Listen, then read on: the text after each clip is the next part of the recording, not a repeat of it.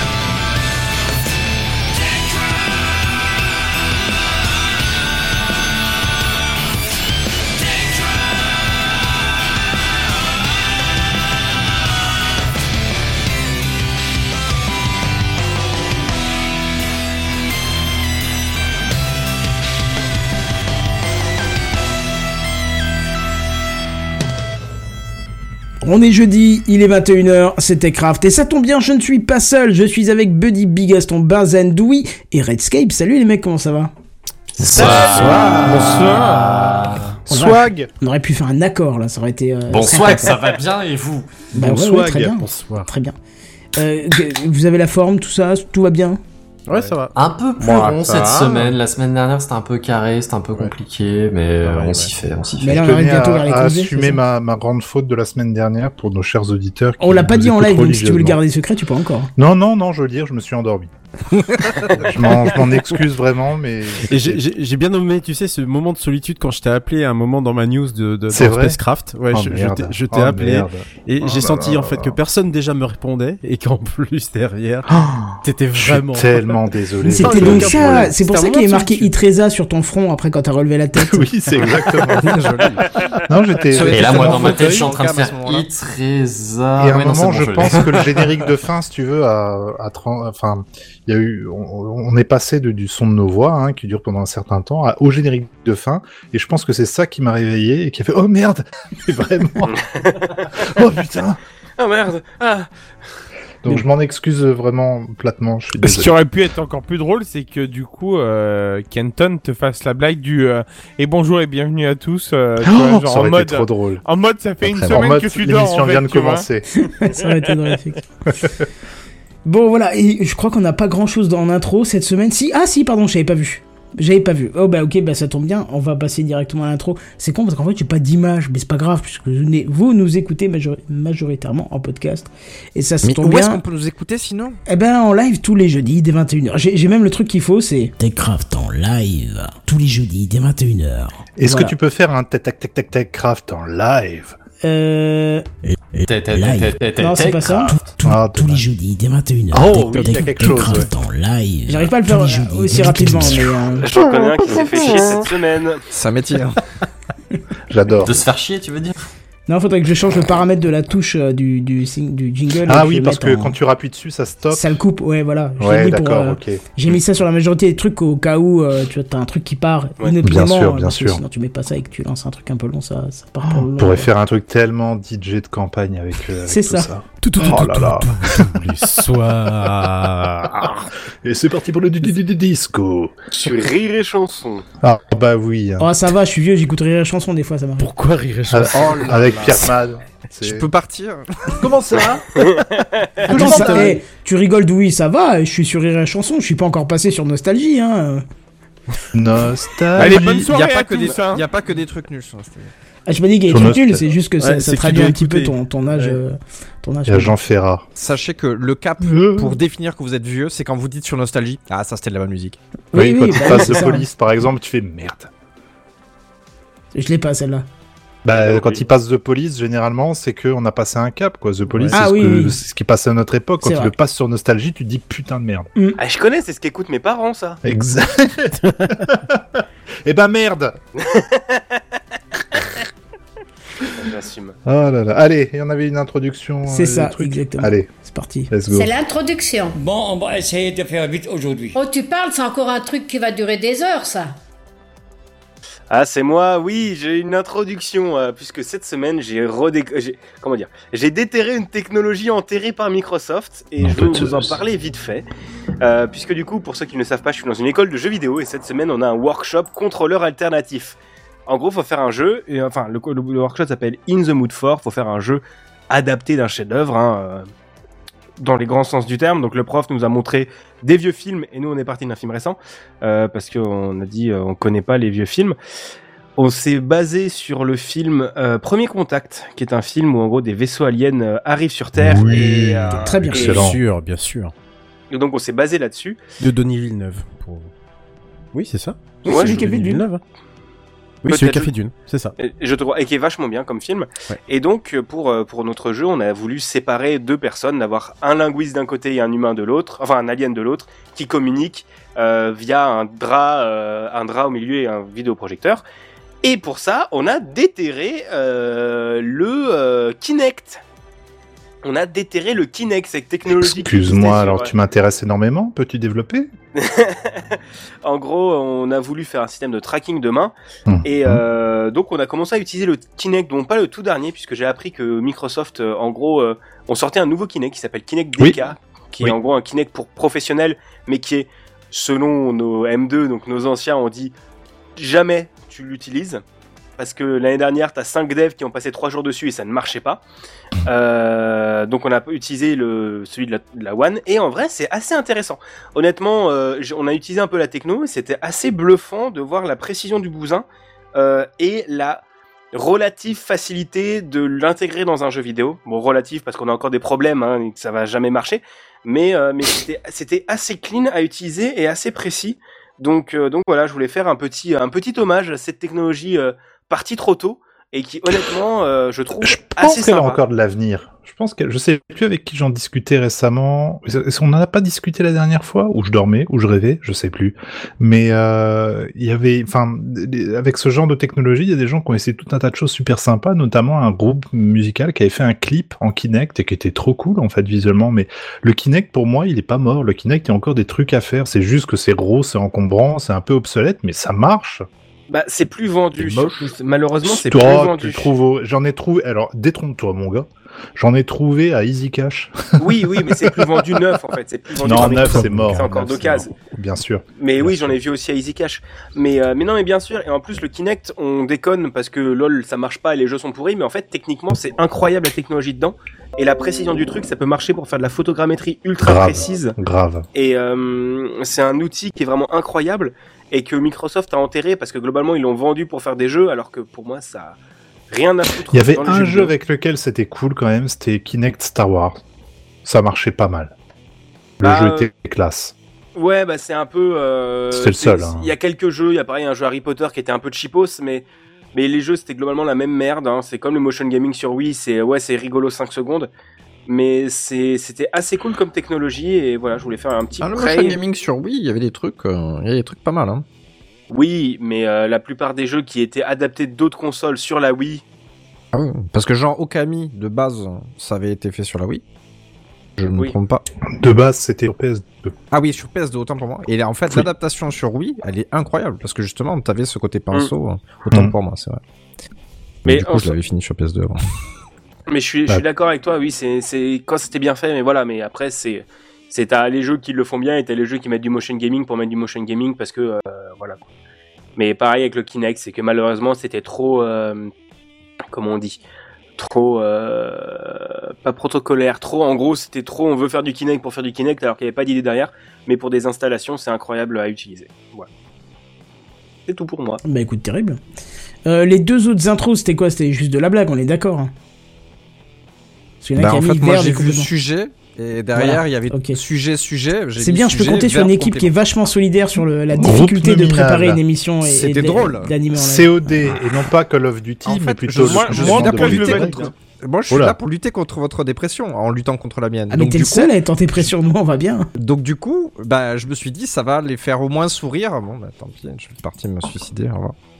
Oui, et puis comme le disait, Ça commence vraiment sur des chapeaux de roue cette émission. comme Bah, le disait un, un Instagrammeur, euh, je sais, je crois que c'était Thibaut InShape, euh, je sais pas si tu as la ref, euh, Dewey. GGGG.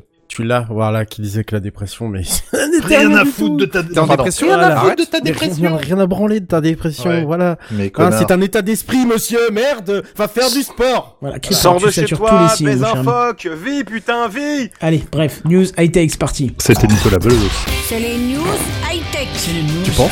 C'est les news high-tech. Ah, ok. C'est les news high-tech. T'as vu le dernier iPhone, il est tout noir. C'est les news high-tech. Qu'est-ce que c'est le high-tech? C'est plus de mon temps tout ça. Big Gaston.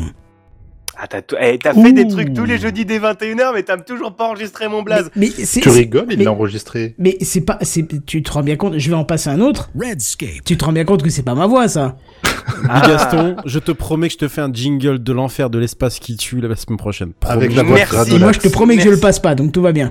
T'inquiète pas, je vais acquis- t'inquiète pas, je vais, je vais le passer depuis le, le mien. Voilà, je vais te hacker C'est pas avant que la période des scènes soit finie, monsieur. Non mais oh. Merde Mais Redscape, il va prendre son portable, il va le mettre près du micro, tu sais. Même pas, même pas, je vais faire un reverse tu vois.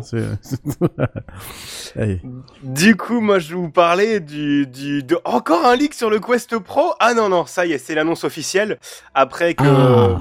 que, que voilà. Donc, il a enfin été annoncé officiellement. Donc, le Meta Quest Pro, euh, lors d'une longue conférence super chiante à suivre. hein, vraiment, elle a duré une heure. J'ai perdu une heure de ma vie. Facebook me la rendra jamais. Hein, franchement, c'était limite, c'était une heure plus utile d'aller sur Facebook et de lire des posts complotistes euh, de Christophe Lalanne, euh, non, Francis Lalanne. Euh, Christophe Lalanne, c'est pas mal comme mélange. Christophe Lalanne, mais d'où Christophe Lalanne. bref. Euh, et honnêtement, même la conférence Google de la semaine dernière était vachement plus dynami- dynamique. hein. Euh, pour vous résumer, blablabla métavers, blablabla social, blablabla internet, le futur, blablabla NFT. Euh, ils ont pas parlé de NFT, mais globalement, tu sentais qu'ils avaient tellement envie, qu'ils avaient tellement envie de nous en foutre. Bref, en gros, les infos qu'ils ont données sont plus ou moins celles que je vous avais déjà données il y a quelques semaines lors de la rentrée, vu que globalement, eh ben pour rappel, on avait trouvé un casque dans la nature, dans une petite chambre d'hôtel, hein, vraiment abandonné là, qui cherchait ses parents. Et bah globalement, bah c'est la même naze. boîte, c'est la même techno, c'est vraiment un truc fini, hein, globalement. Bref, donc pour rappel, le casque est vachement plus fin grâce à des lentilles de type, type pancake. Je ne sais pas ce que ça veut dire, mais en gros de ce qu'ils ont montré, Les en fait, la lumière, pancakes, elle une fois, c'est des, des galettes pour le petit déjeuner. Tabernacle de Corliss. Non, en fait, c'est des lentilles qui sont vachement plus fines parce que au lieu d'avoir des lentilles de Fresnel qui sont utilisées normalement dans les casques de réalité virtuelle qui sont assez larges et pas une très bonne résolution, là c'est des lentilles plus fines où en gros la lumière rebondit plusieurs fois avant de sortir. Bref, j'ai pas compris, j'ai eu la flemme de chercher. Donc euh, voilà, c'est des lentilles pancake. Voilà, euh, je donne l'info. Euh, la batterie a l'air d'être un peu plus light, mais en gros elle est placée à l'arrière du casque pour un meilleur équilibre, ce qui fait que même avec 200 grammes de plus que le Quest 2, il est plus confortable. Euh, Il y a un écran pareil qui est, de ce que j'ai compris, un peu plus grand que le Quest 2, mais on s'en fout des stats. Il y a le système de tracking des yeux, des expressions faciales via des capteurs qui sont en dessous du casque, euh, malgré les yeux de Merlin Free de Horizon, hein, de Meta Horizon qui sont vraiment nuls à chier. Et en plus, le tracking des jambes. Hein, voilà, parce que depuis le casque, ils arrivent à traquer tes jambes, ce qui est assez ça être sympa, ouais. Ouais, ouais, ouais, ça, ça peut être assez Mais sympa. le- les gifs qui sont passés sur Twitter étaient très drôles, puisque c'était juste le gif de Zuckerberg en train de sauter dans le vide. Et tout le monde Il y avait un même qui Ah, il disait les pour de humains vrai il y a pas 350 millions d'années, tu sais, genre, ah, on a des jambes, on fait des trucs. Et oui, oui, c'est vraiment très... C'était pas... euh, je sais pas, la manière de le présenter était un peu... Non, mais il a vraiment fait pour de vrai. Il l'a vraiment Oui, sauté oui, pour oui. de vrai. Oui, oui, de ouais, vrai. a priori, oui. Il est mort. Quoi? Il a sauté. Ah, bonne fan, bonne vanne. Elle était Ah, excellente, je la valide. J'aimerais, mais normalement, Mark Zuckerberg avait le charisme d'un bulot dans cette conférence, hein, vraiment. Oh, euh, Mais il a toujours le charisme d'un bulot de toute façon. Il a le charisme Euh, d'un andro... le charisme d'un android. ouais, là, franchement, chariste. euh, On peut même dire qu'il a le charisme d'un Charisme. cariste, hein, pour te dire. Allez Et ça, Non, c'est mais une insulte au nom des caristes de France et de Navarre, et je C'est peux ça. pas supporter ça. Si, ma- si manifeste demain, ça sera de ta faute, Kenton. hein. J'assume, j'assume. De toute façon, ils peuvent pas manifester avec leur, avec leur euh, chariot élévateur, il y a plus de carbu, donc. euh. Ouais, tu te rends bah, bien compte qu'ils sont soit à gaz, soit électriques, les, Oui, c'est ça. Ah oui, c'est vrai en plus. Bah oui, pour avoir été et- charisme pendant un temps, oui, c'est vrai que. Voilà, ils peuvent bloquer le périph. Donc non, non, non, faut pas les provoquer. Fouille pas de périph. Du coup, euh, il y a eu euh, cette conférence, était bien chiante et bien longue, mais en gros, pour rappel, Comme. Non, putain. Comme Rien, c'est ça, rien, non rien, rien. Titre. Et en gros, les manettes, comme prévu et comme je vous avais déjà raconté, portent des caméras de- directement dessus pour euh, pouvoir être traquées euh, indépendamment dans l'espace et éviter les pertes de signal quand on est derrière la tête ou en dehors des caméras du casque. Hein. Parce que en gros, pour rappel, euh, les anneaux sur les manettes du Quest 2, c'est les diodes infrarouges qui sont captés par le casque pour les positionner. Bah là, ils se sont dit, au lieu de mettre ça, on va mettre des caméras sur les manettes. Ce qui est pas con. Ce qui est pas Ce qui est pas déconnant. con. Et en plus, bonne nouvelle, elles sont compatibles avec le MetaQuest 2. Donc Mais c'est- elle coûte quand même un peu euh, un Bah- petit rein quand même. Hein. Ah bah j'ai pas vu leur prix des manettes. Ah, les prix des manettes, c'est prix de quasiment le prix du Quest 2 il y a deux ans, donc 350 balles. Ah bah non du coup non non c'est mort. Donc euh, non. Et bah c'est c'est bien tu me fournis une transition parce qu'on a le prix du Quest Pro. J'aime bien que- cette transition à la bouche. J'aurais une anecdote là, mais vas-y. Mais le prix a été annoncé c'est 1500 dollars Hein et 1800 euros. C'est un iPhone? Quoi C'est au-delà d'un iPhone. C'est plus cher qu'un faut- iPhone. Il faut savoir que le truc c'est vendu quand même comme. C'est euh, faux. C'est pas plus cher qu'un iPhone. C'est vendu comme euh, ils le vendent vraiment comme quelque chose qui est, est censé remplacer un PC euh, de type classique, quoi, si tu veux. Ouais, je vais, en, je vais en parler juste après tout ça, de la cible. Mais en gros, globalement, euh, mais clairement, le grand public n'est pas le public visé hein, dans ce truc-là. Euh, le public visé est donc les professionnels, vu toute la présentation. En gros, leur idée, c'est de porter réellement tout ce que vous pourriez faire sur un ordinateur dans le casque. Euh, même si techniquement, c'est un juste à l'intérieur, c'est un très bon téléphone, hein, donc euh, n'attendez pas de faire tourner euh, vos excellents logiciels. hein. Mais ils ont fait des partenariats avec Microsoft. Ah bah top, autres. on va pouvoir faire du Excel avec le casque, ça va être sympa, tiens. Bah, ah bah le petit tableur, les comptes de du ce mois. alors. de ce que j'ai compris, tu vas plus pouvoir d'argent. ajouter ton MetaQuest Pro dans ton Active Directory. Ah ouais. Je pose ça là. Donc, euh, merde. Mazen, s'il te plaît, je suis obligé de t'invoquer. Hein. Allez, vas-y. Je vois pas l'intérêt. Bah, non, ça a pas d'intérêt. Mais c'était rigolo parce que vraiment, t'as eu 10 minutes de- d'un mec de Microsoft qui disait Ouais, on a fait des trucs trop bien avec Meta. Et j'étais en mode Mais frérot, on s'en branle. Euh, bref. Bah, Alors oui, mais euh, je, fais juste une. Je vais être chiant, hein, je suis désolé, mais c'est un sujet qui me tellement à cœur que je vais peut-être interrompre deux trois fois. Mais par exemple, dans ma boîte, on a un département, en- un laboratoire, ils appellent ça, euh, un lab. Et je sais très bien que le casque, ils vont l'avoir.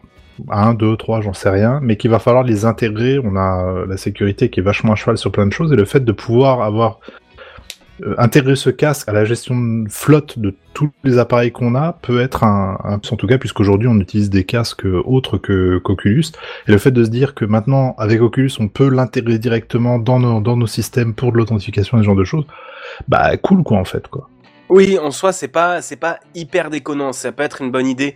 Mais euh, globalement. euh, oui pour le pour le je veux dire le tout venant tu- OSEF mais euh, pour Disons que certaines tu boîtes comprends vraiment leur not? cible. oui tu non mais clairement vraiment la cible. Ouais, tu, tu comprends vraiment que, que tout ça, ils ont fait aussi des partenariats avec Adobe. On va en parler après, mais en gros, tu vas pouvoir dans Adobe Fusion dessiner en 3D sur ton casque directement. Et ils vont, Ça y est, tu l'as les- convaincu. Ça a pris deux minutes, mais bon. ça a fonctionné. les Donc, casques vont exploser. Hein, mais euh, mais euh, il est pas sur Amazon, faut l'acheter sur le site de Meta. si si il est sur Amazon Ah, si, il est si, sur Amazon. Oui, Je t'envoie oui, mon oui. petit lien partenaire. Merci. et le tout euh, et le tout en réalité augmentée hein, pour info puisque ils ont vraiment axé la présentation sur les réunions 2.0 où vous pouvez faire à la fois du présentiel et du distanciel. Avec le casque qui est un casque de réalité augmentée vous montrant ceux autour d'une table donc les gens IRL parce que globalement ça va être comme le mode pass-through du Quest 2 sauf en joli parce que ce sera pas avec des caméras infrarouges réutilisées pour ça mais des vraies caméras en couleur.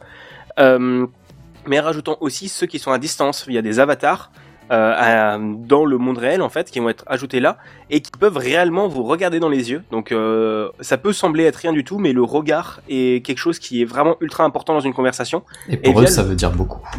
oui c'est ça.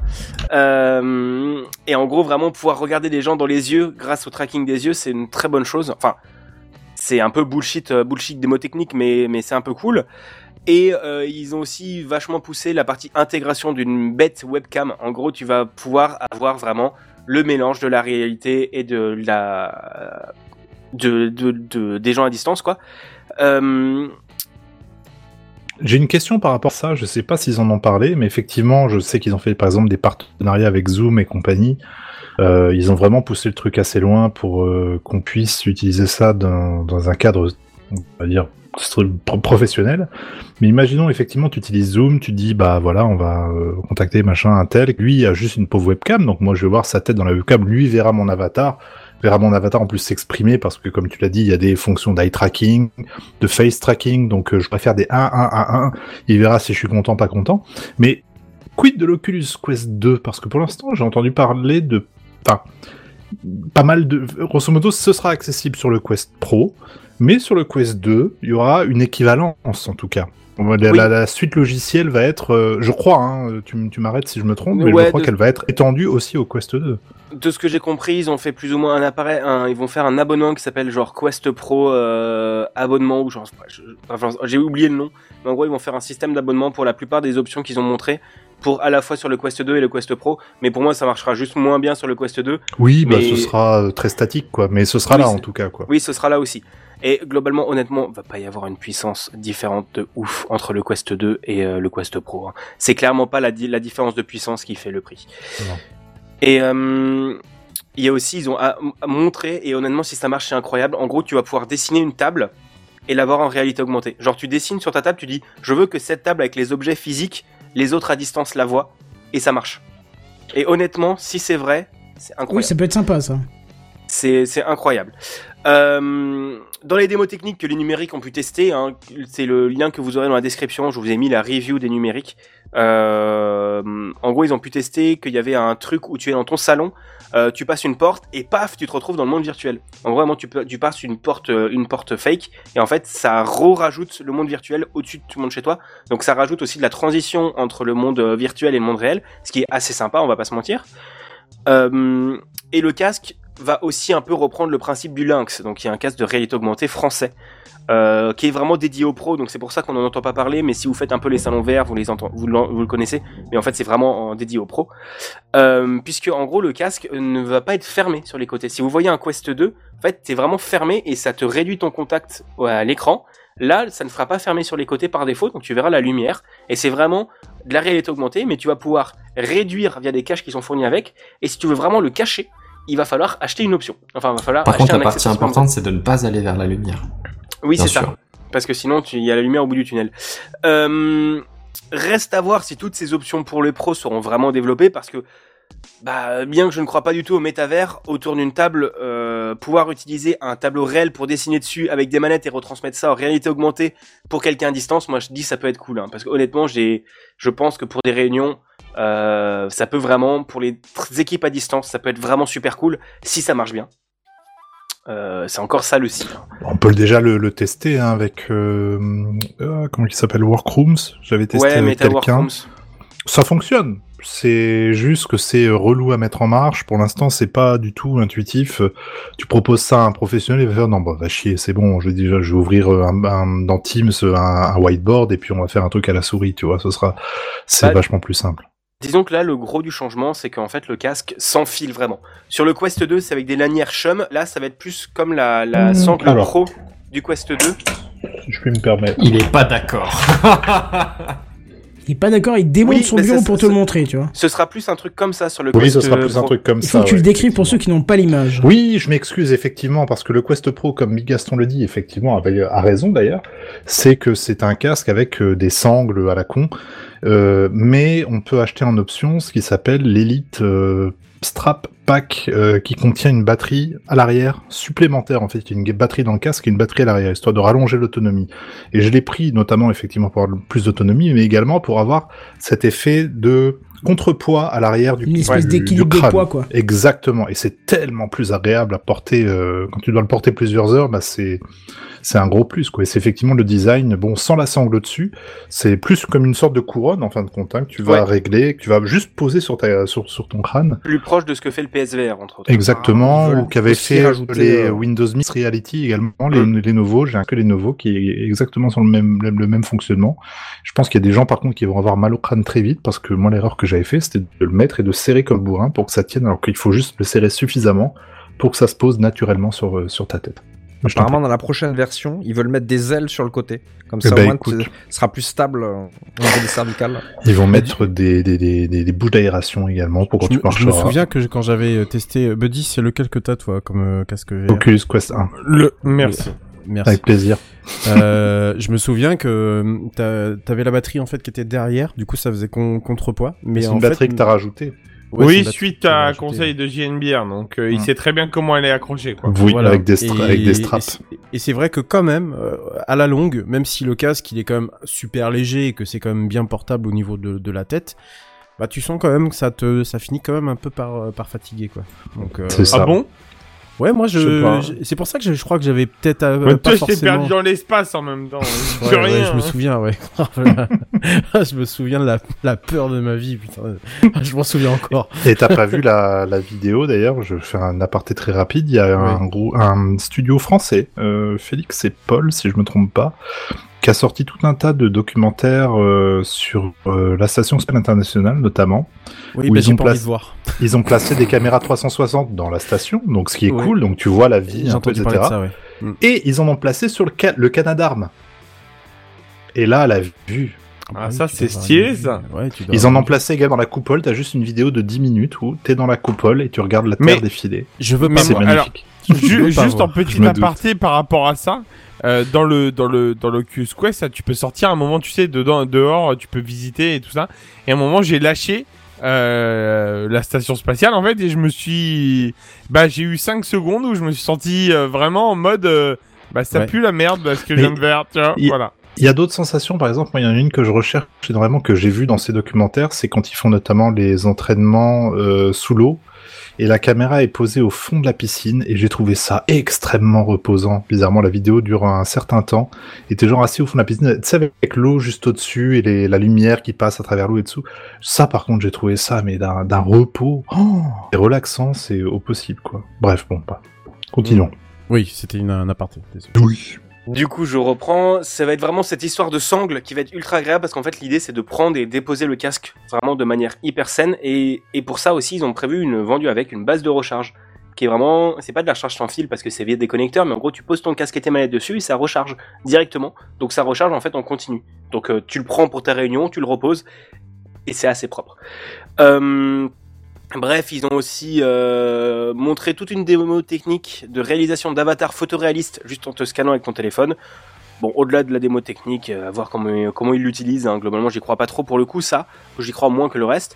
Et également un petit segment sur le dernier achat de JNBR, les Ray-Ban Stories, euh, et que globalement ils ont dit, oh, en fait c'était un Italien qu'on comprenait que dalle à ce qu'il disait, et il disait, Hello, the Ray-Ban Stories are very Ah oui. great, et vraiment C'est pas, c'est pas du racisme ordinaire ou des conneries comme ça. On comprenait vraiment rien. C'était, euh, il avait un accent, mais pfff. Ouais, ouais, c'était, c'était vraiment lourd. hein.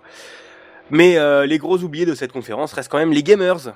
Avec un pauvre segment sur les jeux déjà annoncés, mal joués, mal fichus, avec la stat de 1 jeu sur 3 qui dépasse le million de dollars de vente, à voir si après, si c'est après ou avant les 30% que prennent Oculus sur les ventes du store. Allez. Et, euh, et oui, globalement, en fait, on a vraiment eu 10 minutes en mode regardez, Among Us VR, Population VR, c'est vachement bien. En mode bah oui, mais en fait, c'est des jeux qui sont déjà sortis l'année dernière. Donc on attend Grand Theft Auto San Andreas VR qui a été annoncé il y a un an déjà et on n'a plus aucune nouvelle.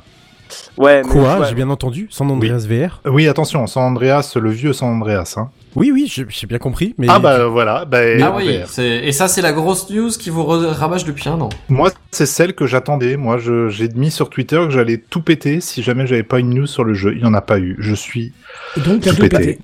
J'ai tout pété. euh, je suis en prison actuellement. Mais globalement, c'était vraiment une conf dédiée aux pros et c'est normal qu'ils montent pas de, de trucs de gaming parce que c'était juste pas l'objectif en fait. Vraiment, ils ont fait venir des boîtes. Ils ont fait venir des boîtes en mode oui, c'est vachement bien la réalité virtuelle quoi, dans notre entreprise. Bah, tu c'est te souviens quand quoi, ils ont parlé des avatars et les imaginez, pros. vous pouvez acheter des vêtements pour vos avatars. Mais Ce non. sera trop bien. Je te Moi, jure que si, ça me rendait dingue. Moi, j'ai entendu wink wink NFT. Hein, je dis ça, Oui, je oui, dis rien. oui, clairement. Oui, Oui, non mais. C'est en fait, Vous acheter un polo. C'est en train de disparaître, t'inquiète pas. C'est En- qu'une question de temps. oui. Mais en conclusion, vraiment. Le temps que la casque- fasse son travail, c'est ça? Ouais, C'est ça, oui. Mais en conclusion, clairement sur ce casque, malgré le côté objet technique incroyable et s'ils arrivent à en faire tout ce qu'ils vendent, hein, euh, bah c'est vraiment pas pour les joueurs. Euh, si vous voulez vous prendre un casque, prenez un Quest 2 qui coûte 4 fois moins cher littéralement. Combien c'est maintenant à- Ça a baissé de prix du coup ou pas C'est 450. Il a augmenté. Ah, ch- ah, pourquoi Bah, Bah, il a pris pas. 100 dollars en- cet été euh, à cause de l'inflation et tout ça. Il est passé de 350 à 450 Ok, c'est dommage. à partir du 1er août. Condoléances.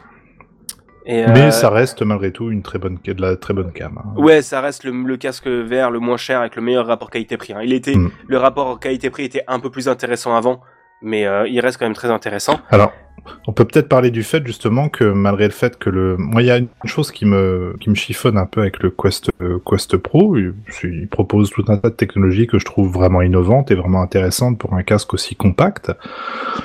Euh, notamment tout ce qui est les, les technologies de face tracking et compagnie, le fait que les maintenant on puisse avoir une véritable liberté de mouvement avec les manettes est vraiment très très appréciable. Cependant, ce, alors attention, euh, attention. Il y a chafouinage. Ah là, il y a chafouinage. Bon, effectivement, on le propose comme étant quelque chose de pro et compagnie. Faut pas oublier que malgré tout, il va être rétro-compatible avec absolument toute la bibliothèque d'Oculus Quest 2. Donc, grosso modo, on laisse la porte ouverte quand même aux gamers en disant, par contre, vous, vous inquiétez pas, il y aura en plus des mises à jour. Il y a certains jeux que déjà qu'on commençait à dire, mais on va faire des mises à jour exprès pour le Quest Pro, comme ça, on va pouvoir tirer parti de la réalité augmentée. Je pense notamment à un jeu qui s'appelle Demeo, qui est un jeu de plateau, une sorte de RPG où tu jettes des dés et tu déplaces des pions. Vraiment très très bien d'ailleurs. Et là, ils se sont dit, bah attendez, hop là, écran, euh, on, on C'est pas le tout. jeu où je devais faire une partie avec Si, toi et ouais, bah, je suis très déçu hein, d'ailleurs à ce niveau.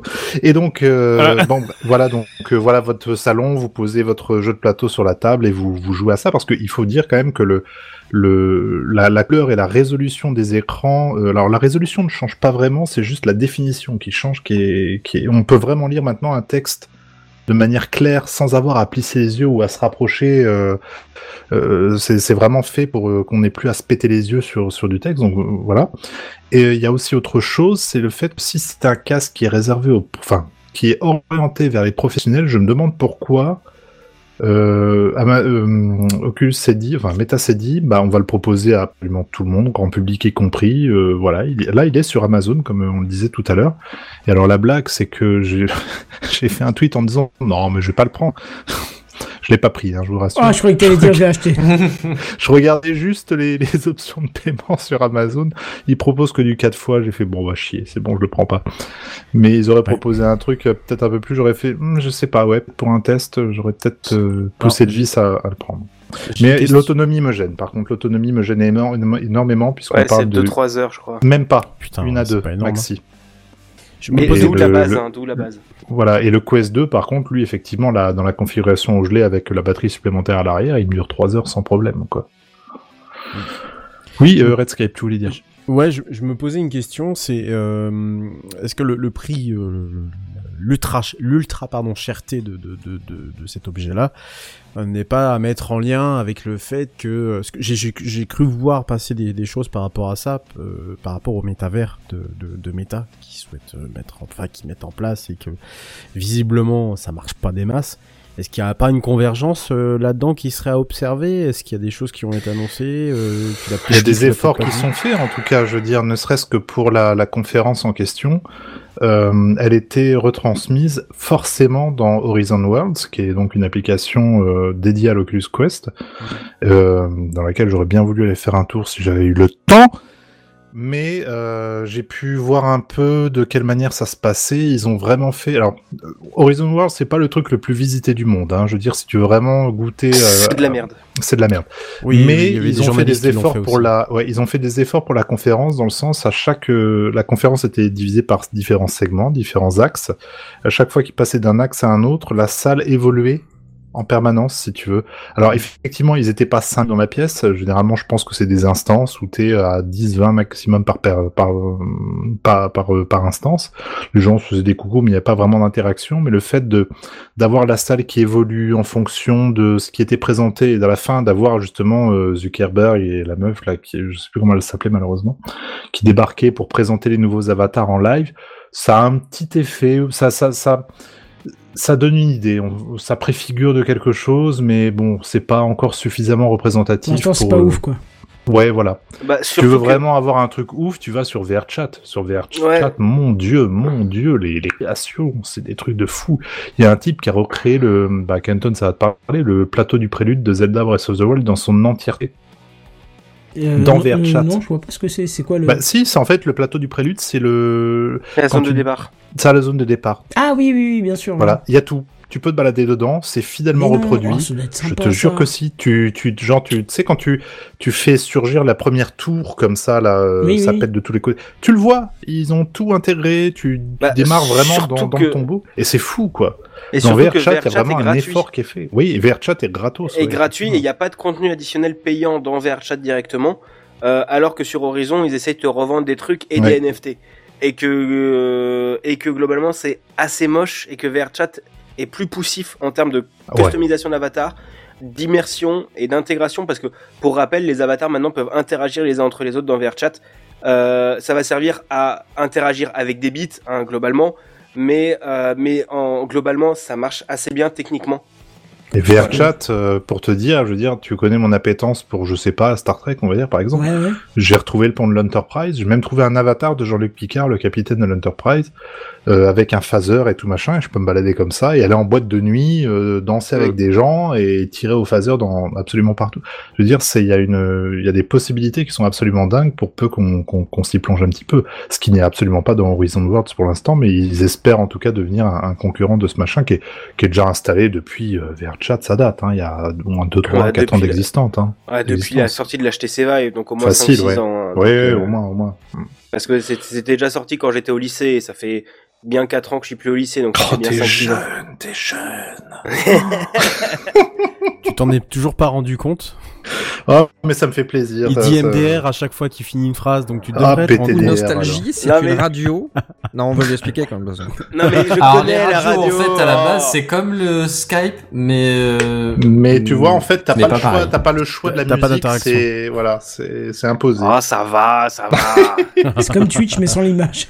tu connais savez, la moi, bande FM AM GoPo? Vous savez, j'ai pas connu le RTF, mais euh, mais ça va, c'est bon. J'ai quand même un petit peu de connaissances, ça va. quand même, quoi. Oui, mais t'as pas connu Antenne Non, 2, ça euh, va. Tu connais Mediavision et Jean Mineur Oui, bah c'est au cinéma. Jean-Michel. Oui, c'est encore ça. hein. Oui, c'est vrai. Ils ont refait l'animation, mais c'est encore là, tu vois. Ah, 01 47 20 0 0 Oh, mais il connaît le numéro en plus, Ah, j'hallucine. La vache, il connaît Non mais ça te bourre la tête cette, cette pub. J'étais pas prêt. Tu vois, t'as Juvamien et Juvamine et t'as Mediavision. C'est ça. Ah, moi t'avais. Mercurochrome hein, quand Et. Mercury comme le pansement des héros, évidemment. Bah oui. Mais non, Oh, voilà, globalement, je, je pense qu'on va conclure parce que ça fait très longtemps qu'on en parle. Mais, Oui. euh, mais le Quest Pro, j'espère que l'école va en acheter, Oui. euh, même s'il y a peu de chance, parce que Allez, euh, faut les pousser, faut les pousser, c'est comme ça qu'on. Ah, j'espère, j'espère. Mais s'ils en achètent, je le testerai à l'école. Mais honnêtement, euh, je- tu vois, à la base, je pensais l'acheter s'il y avait plus de choses liées au gaming. Au moins, si ouais, s'ils me faisaient un segment de 20 minutes de jeu en disant, oui, c'est vachement plus puissant et tu peux jouer à vachement plus de jeux, j'aurais dit, ouais, pourquoi pas. Mais t'as des trailers, tu vois, qui ont montré des choses intéressantes. Tu regardes, y a un- ils ont sorti un trailer pour, euh, je me rapproche, excusez-moi, pour Poker Star VR, qui est un jeu auquel je joue absolument pas, mais grosso modo, tu peux jouer au poker avec des gens. Il n'y a pas de, de fricains euh, qui rentrent dans, l'équation, mais c'est vraiment des, jetons et tu t'amuses. Mais ils ont montré tout un tas de de démos liées à la réalité augmentée qui étaient vachement intéressantes avec le Quest Pro. En mode, je peux par exemple euh, rendre visible uniquement une partie de mon environnement. Par exemple, là où il y a ma tasse sur la table, tu vois. Donc la table de poker, elle est là, sauf qu'à un endroit, ce sera ta table, ta véritable table à toi avec ta, ta tasse là, pour que tu puisses la choper et pas euh, Ouais. renverser un truc en voulant battre, etc. Il y a des choses à faire, c'est très intéressant. Et ça va être très cool aussi 1100 pour, balles.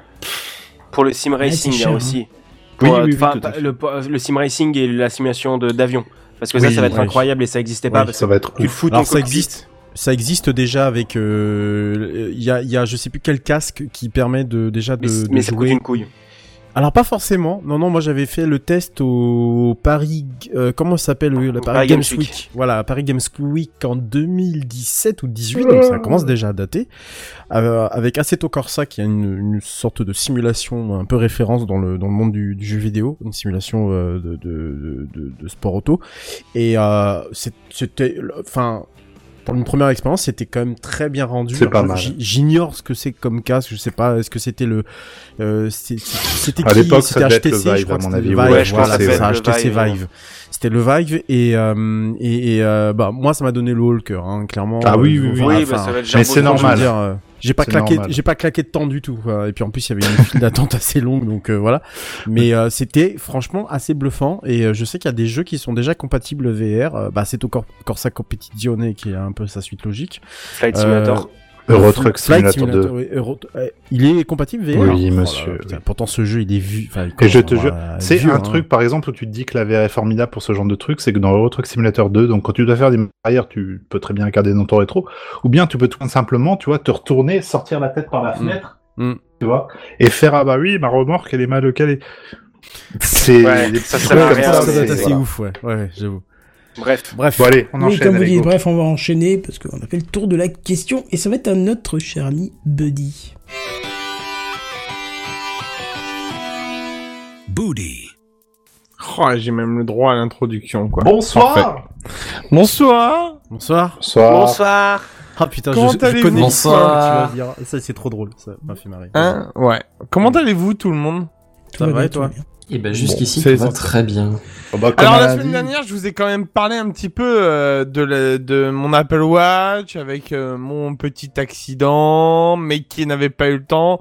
Bah, en fait, je suis pas trop euh, déçu de ça parce que bon, d'autres personnes ont déjà fait des tests pour nous, apparemment.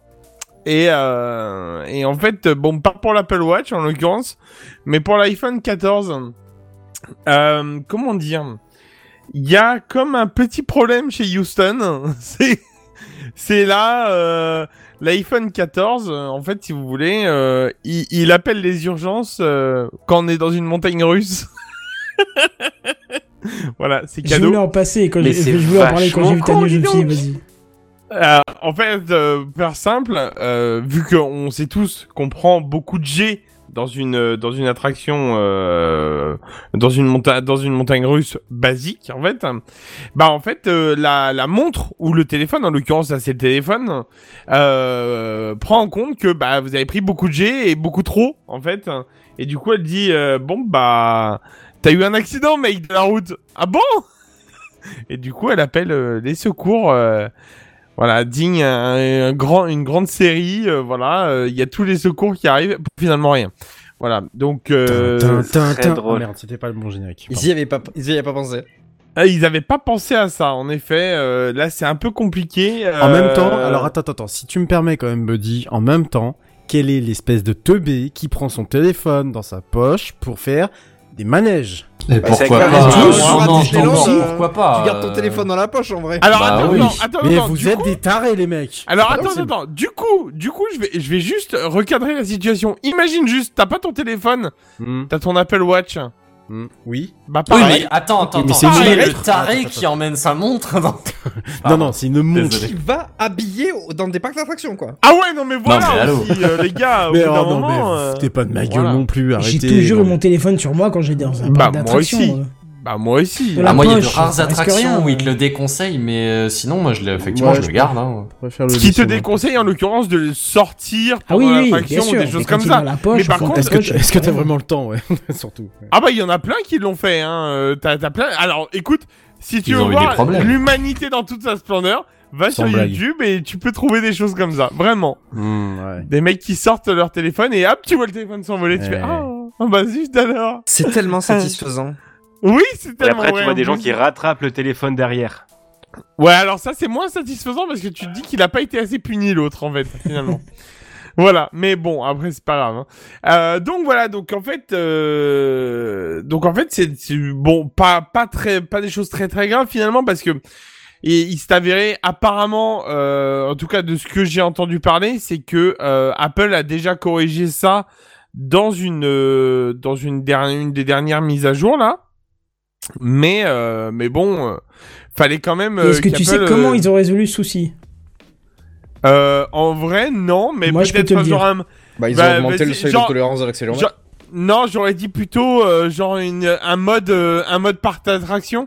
Non, c'est pas un mode parc d'attraction en fait, c'est que tout simplement, euh, visiblement, ils auraient mis des zones blanches où euh, le via, via la géolocalisation, le mode crash ne se déclencherait pas en fait. Donc, Ah bah si, si le plus grand Parce que- hasard fait que t'es éjecté de la de l'attraction et que tu tu as vraiment un crash et que la montre devait appeler, eh ben elle appellerait pas en fait. Mais ça, ça marche pas pour les fêtes itinérantes du coup. Ah bah non, non, ça dit que Euh, non. ah Non, les forains, Non. tout ça, euh, en plus on a la foire chez nous en ce moment, ça marcherait pas. Euh, Là, là, ça appellerait peut-être euh, les urgences. Oui. après peut-être que ouais je sais pas ouais. euh, Moi y je pense en qu'ils fait- ont augmenté le seuil de tolérance de l'accéléromètre. Ils se sont dit, on va exclure les pilotes de Formule 1, les pilotes de fusée, euh, bon, les trucs euh, communs, tu vois, dans le commun. Après, on va se le tout fusée, le monde si Elon Musk quoi. a sa, il y a sa montre qui se déclenche, ils peuvent quand même rien faire à les urgences. hein, mais- Bah. Surtout, j'imagine, euh, moi, ce que j'imagine vraiment le truc, c'est genre, tu, la sol, comment dire, quand tu es programmeur et que tu dois corriger un problème, tu contournes le problème. Est-ce que ce- tu sois développeur de 5 ans ou Apple? Parce que là, c'est pas corriger le problème, c'est contourner le problème. Ouais, c'est inventer une solution qui n'existe pas. Euh, quoi. Vraiment, ils ont dû payer des Indiens ou des Malgaches pour aller genre déterrer, dé- détourner sur Google Maps les zones où ça n'a pas le droit. Donc en fait, si tu vas t'enculer en, bar- en, en bagnole dans un grand 8, par contre, T'encastré, t'encastré. Utilise les bons mots. On est sur Twitch, rappelle-toi. Pardon, pardon. Ne euh, dis te- pas du mal des malgaches, s'il te plaît, merci. Ni de Jeff. Ah si, ça tu peux. En gros, faire, en gros, ferme ta gueule. Voilà. Ah, je- je- J'ai bossé avec des Malgaches, j'ai encore des PTSD, hein, je suis désolé. hein. Bref, du coup voilà, donc euh, sachez quand même que bon normalement ça a été corrigé en effet. Euh, je pense que peut-être que par la suite ils vont prévoir un mode parc d'attractions. Ça sera peut-être la révolution de l'année 2023 d'Apple. Euh, parce qu'ils ils savent le sortir, ça this is the revolution. Et euh, ils vont mettre un petit mode parc d'attractions pour que la montre n'appelle pas et que comme Imagine ça. si tu peux t'amuser en même temps qu'avoir ton téléphone. La dinguerie un peu. J'ai du mal à imaginer, mais j'essaye, vraiment. Euh, voilà. Et voilà. Bref, tout ça pour dire que du coup, euh, bah, sachez que si vous êtes euh, titulaire d'un iPhone 14, normalement c'est corrigé et d'une montre aussi. Parce que bon, il n'y a pas tout le monde dans un iPhone 14, mais une montre, ça peut arriver à n'importe qui d'en acheter une. Bref, euh, c'était la petite news de la journée parce que j'ai trouvé ça drôle. Et je pense que je vais laisser la parole à notre maître vénéré à tous, Kenton. Moi, je vais avec la grande phrase de base. WhatsApp va devenir payant Quoi Allez. Comment Alors, si Encore. on clique sur la page de pub pour la fermer, là, c'est... Euh, Ouais, parce que déjà- vous, vous avez tous déjà lu cette connerie qui tourne, comme pour Facebook, Gmail, Twitter, ou je ne sais encore quel autre service gratuit qui est très utilisé. Google. Wave. Oui, voilà. Non, oui, non, Google Wave est devenu Google euh, mort, Plus. surtout. Mais euh, c'est du bullshit absolu en général, mais on l'a vu récemment avec Twitter. De plus en plus de services commencent à proposer des déclinaisons payantes pour les professionnels. Et cette fois-ci, c'est le cas de WhatsApp, du groupe Meta. Euh, Meta, on en a assez parlé soir, mais on va continuer un peu. Qui va proposer un service payant, qui rajoute des outils premium à ses utilisateurs professionnels. Hein, pas pour vous, pas pour moi. C'est vraiment pour les boîtes. Alors le déploiement de WhatsApp Premium aurait déjà même commencé et concernerait une petite partie de WhatsApp Business euh, qui est déjà euh, ciblée euh, bah, pour les professionnels, hein, vous vous en doutez. Et alors il y aurait deux options qui seraient inclus pour le lancement du service et qui proposeraient pour la première de créer un lien commercial court et personnalisé commençant par https wa.me comme whatsapp.me et slash le nom de votre entreprise. hein que vous pourrez changer tous les 90 jours, au cas où vous changez de boîte tous les 90 jours, ça me semble très logique. Et le deuxième proposerait quelque chose de plus approprié pour les entreprises et qui consisterait en la possibilité de connecter jusqu'à 10 appareils sur le web et un téléphone sur le même compte pro.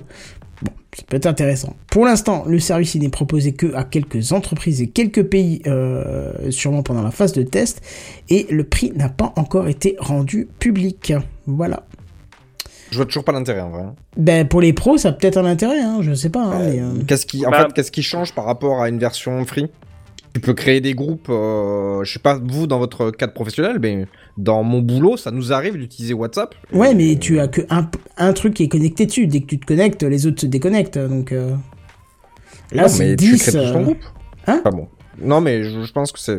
C'est au niveau Tu- d'un tu crées compte, hein, euh, et puis t'auras euh, ton adresse personnalisée, quoi. Tu te rends pas compte, t'as ton adresse personnalisée. Non, non, je laisse volontairement. blanc. Une adresse personnalisée Bref, faut voir ce que ça va donner Attends, comme le l'adresse Twitter. est euh, personnalisée ouais, comme le Twitter Premium. euh, faut voir si ça va marcher. En tout cas, voilà. C'est personnalisé Je comprends pas. Merci de me casser ma news. Je vous aime beaucoup. Euh, Mais cœur, nous aussi on t'aime. Oui, tu es encore là? Toujours. Ça va être à toi. Ok. Eh ben c'est parti. Je suis désolé, par contre, du coup, j'ai pas eu le temps de me faire un tweet. Ta news était trop rapide, j'étais pas prêt. Oui, je viens d'envoyer le tien, euh, en fait. je suis en. PLS. Il y a, il y a, il y a, on a On sous-estime en- le travail des petites mains. euh, Oui, bah Vas-y, bah, vas-y, je vais le faire. Ouais, euh, alors cette semaine, je vous fais pas vraiment un bouquet de news. Euh, on va juste euh, balancer deux trois infos et je dis on pas parce que je parle de moi à la troisième personne, mais parce que Bigaston et moi, euh, on est un peu intéressés par le sujet tous les deux, donc on il, il- il Je va librement euh, s'inviter dans dans, dans dans le- dans le discours. On va vous parler un peu du coup de ce que Google a annoncé la semaine dernière. Et tout va tellement vite dans le monde de Google qu'en fait, on vous dit Google vous l'a annoncé la semaine dernière, c'était genre les sorties à venir, et entre-temps, elles sont sorties hi- hier ou même avant-hier, je sais plus. Enfin bref, les, les sorties sont déjà sorties. Euh, en gros, qu'est-ce qu'on va vous annoncer? Euh, Les Pixel 7, ah, une année après les Pixel 6, hein, jusque-là tout va bien. Euh, 7 et 7 Pro d'ailleurs. La Pixel Watch, euh, la tablette Pixel, les Bud Pixel Pro, et, euh, et un peu de Google Home et d'autres d'autres autres euh, petites joyeusetés. Mais Enfin rien de rien de, de très très inhabituel. hein. Euh, On reste dans les dans les grands classiques. Euh, ouais, alors on commence par du coup les, les Pixel 7 et 7 Pro. En gros, c'est les smartphones by Google. Hein, après les, les, les, smartphones un peu sponsorisés par Google, après les smartphones un peu faits par Google, là ça fait du coup deux ans que qu'il y a carrément leur, leur, leur propre processeur dedans, les M2. Non, attends, ça, non, c'est pas ça. Les, les G2, euh, comme Google 2, hein, c'est pas comme euh, Mac 2. hein, voilà. Euh, on prend pas les mêmes et on recommence, mais presque. Euh, ouais, c'est donc les, les, smartphones, les flagships euh, du coup de, de, de la marque Pixel. Euh, globalement, ils sont surtout connus pour un très bon, un très bon niveau de photo. Et a priori, alors moi je les ai pas essayés, mais a priori pour les, les 7 et 7 Pro, ça se vérifie toujours. Euh, plus d'appareils photo, plus de, De- zoom numérique, plus de zoom, plus de retraitement, des macros, des, des très bonnes capacités en, en, en lumière faible, euh, De ce que tout j'ai plein de trucs. de ce que j'ai lu et entendu dans différentes reviews, en fait, la, le, le capteur, si je crois que le capteur évolue, j'ai un dit non, non, je crois pas. Mais en gros, euh, pour l'anecdote, en gros, entre les premiers pixels et les pixels 5, le capteur photo n'a quasiment pas évolué, mais c'est le logiciel qui a évolué de ouf. Ouais. Et ce qu'il faut savoir, c'est que Google n'ont peut-être pas la meilleure, objectivement le meilleur capteur, mais sont les meilleurs en termes de traitement. Ouais, euh, ils ont beaucoup beaucoup d'intelligence artificielle derrière. Effectivement, c'est euh, j'allais le noter que a priori les, les, les capteurs ont pas beaucoup évolué depuis le 6, sauf pour le 5 Pro qui du coup a une euh, une un, un nouvel objectif macro pour faire de la photo macro, enfin ultra grand angle pour faire de la, la photo macro du coup. Euh, mais, mais du coup, dans l'idée, là où ils se distinguent, c'est comme tu le dis, hein, c'est c'est surtout qu'ils ont une grosse intelligence artificielle derrière pour re-rendre net des photos un peu floues, pour zoomer dans l'image mais en gardant une très bonne qualité, en combinant du coup les, les images des, des, des différentes lentilles, enfin, des différents objectifs, pardon. Euh, et, euh, et ainsi de suite, ainsi de suite, effacer des gens, euh, compenser un, un manque de luminosité, enfin, enfin tout un tas d'effets et de, et de retouches derrière numériques, plus ou moins automatisés, Et ce qui est et qui a intéressant, priori rendent bien. Et ce qui est intéressant, c'est que c'est pas uniquement sur les photos prises depuis un Pixel 7 et 7 Pro, c'est sur toutes les photos prises. En gros, tu peux, ça se fait en tâche de fond. Du genre, t'as tes vieilles photos, t'as un Pixel 7, t'as tes vieilles photos sur Google Photos, elles vont être retraitées avec Ah ouais. cette nouvelle technologie. De ce que Ah, ça, je savais pas. C'est cool, ça. Enfin, En- cool. Bon, ça, c'est toujours moyennement rassurant en termes de, de on touche pas à tes affaires, c'est, c'est tes affaires privées. Je ne pense que ça doit pas, se vois, désactiver, mais, euh, et, et qu'ils vont conserver l'ancienne version d'une manière ou d'une autre, un truc comme ça, pour pour ces raisons-là. Mais mais c'est assez cool de se dire que c'est, enfin, tu vois que c'est que du logiciel en fait, et que Hmm. ils le bloquent à leur Pixel 7 parce qu'il faut quand même qu'ils vendent leur truc, mais que ça va être quand même En disponible. soi, ouais, sur un malentendu, d'ici quelques générations, ce sera un peu dispo dans, dans Google Photos de base ou quelque chose comme ça, quoi. Ouais, euh, bah dans l'idée, c'est c'est un de leurs gros arguments. Hein. Après, on va quand même parler du, du, du processeur Google deuxième génération, le, le, G- euh, le G2 du coup, euh, qui avance à des, des performances plus, plus plus puissantes de 20%, ce qui est quand même pas rien. Hein, mais mais mais aussi et surtout, c'est un peu le nerf de la guerre en ce moment, euh, moins de consommation euh, d'électricité, on s'entend. Euh, du coup, oui, Donc ça c'est un peu toujours le pas le nerf de mettre la en guerre. veille à distance euh, quand, quand il fera très froid l'hiver, c'est ça?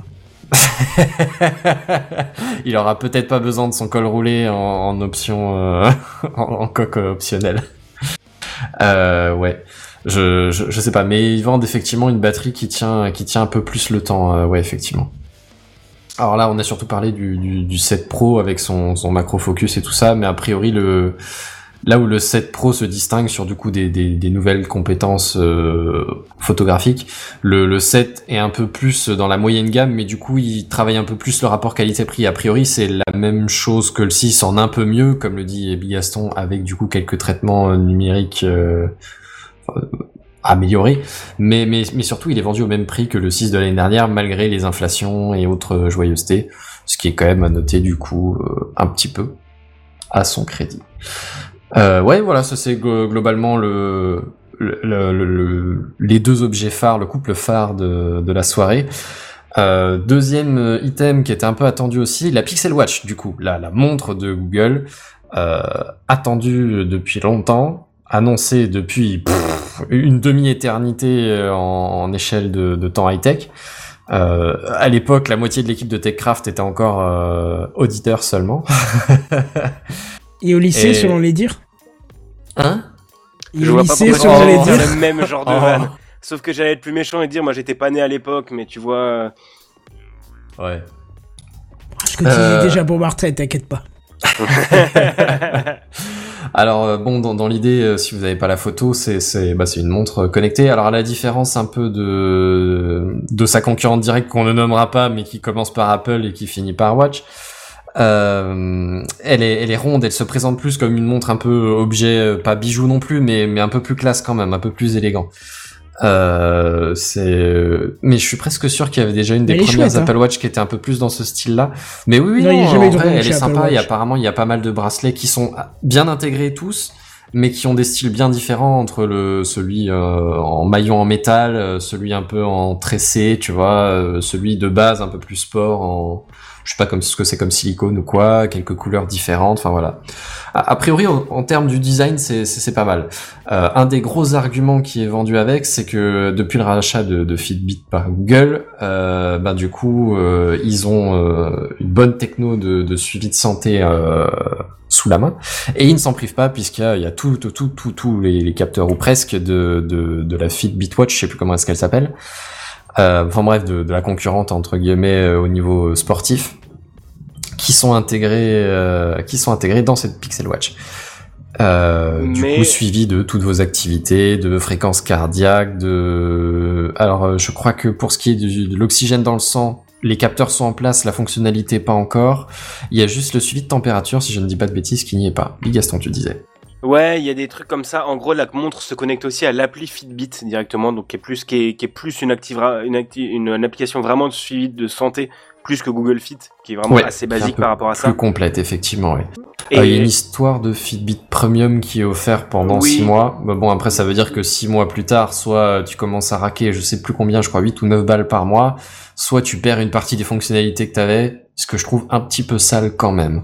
Bah, c'est ce que Google honnête. fait souvent en offrant Google One pendant 3 ou 6 mois euh, quand tu achètes un, de leurs produits après. hein. Moi, j'ai eu Google One pendant 3 mois grâce quand j'ai acheté mon Pixel. Ouais.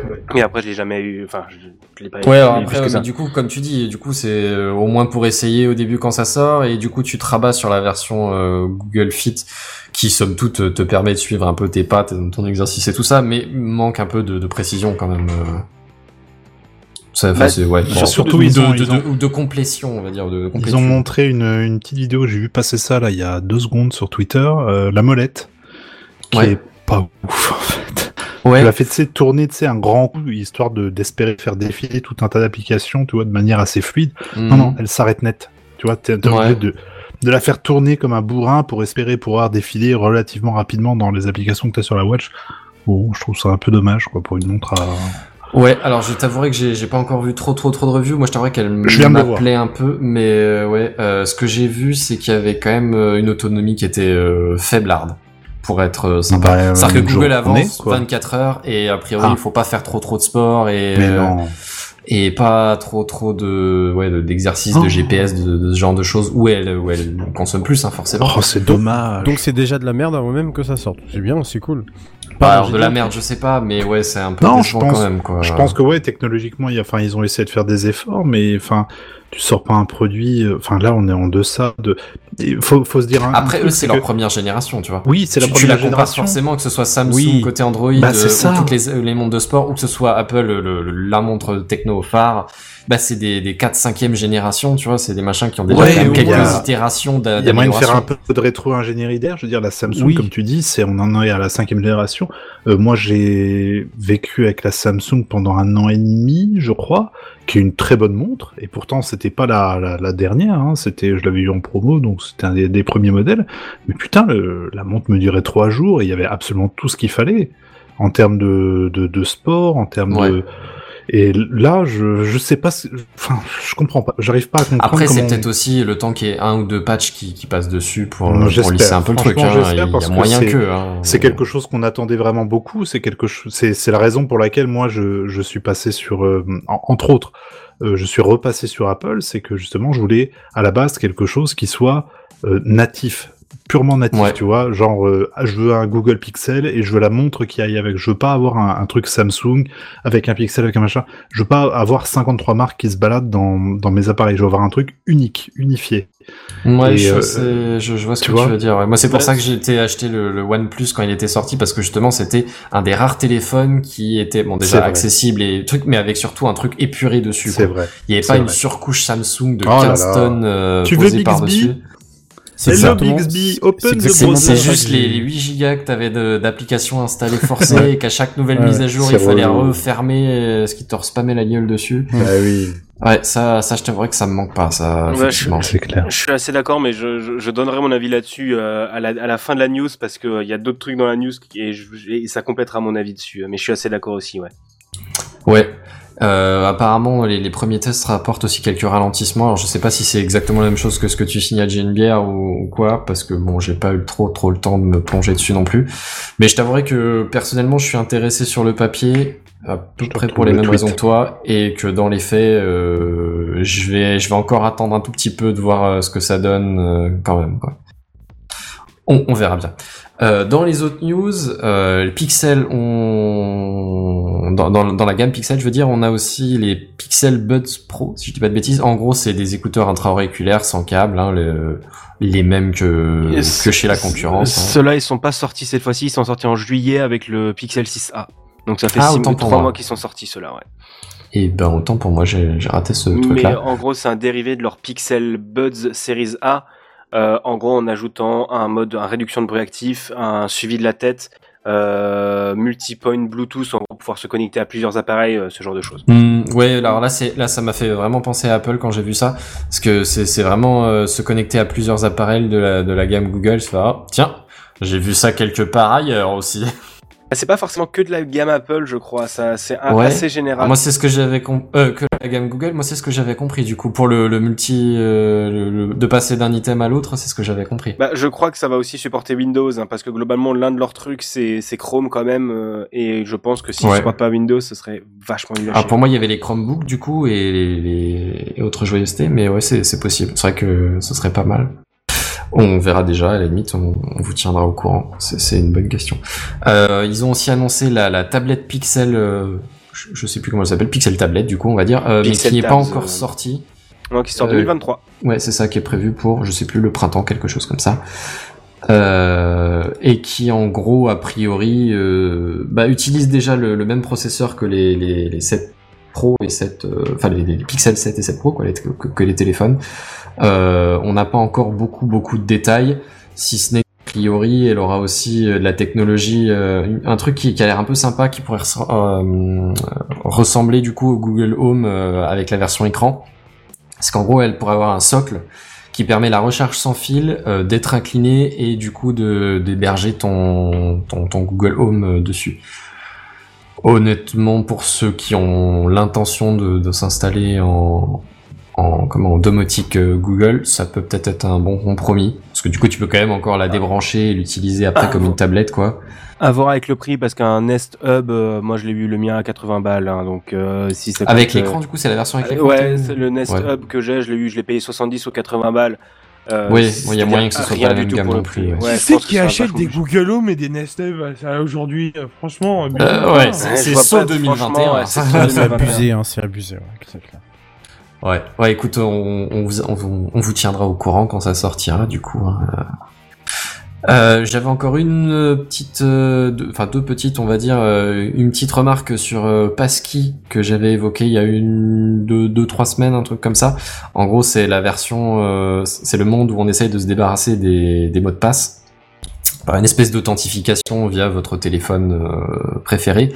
Et ben ça avance un peu parce que les devs Android et Chrome vont y avoir accès. Les, dév- les développeurs d'applications tierces euh, qui bossent pour Android et Chrome vont y avoir accès. Euh, Google l'a annoncé au passage. Euh, ça avance un peu. Et euh, dernière petite news pour euh, bon, presque une blague on va dire, mais on, verra déjà un peu ce que ça va donner. Euh, les Chromebook Gaming.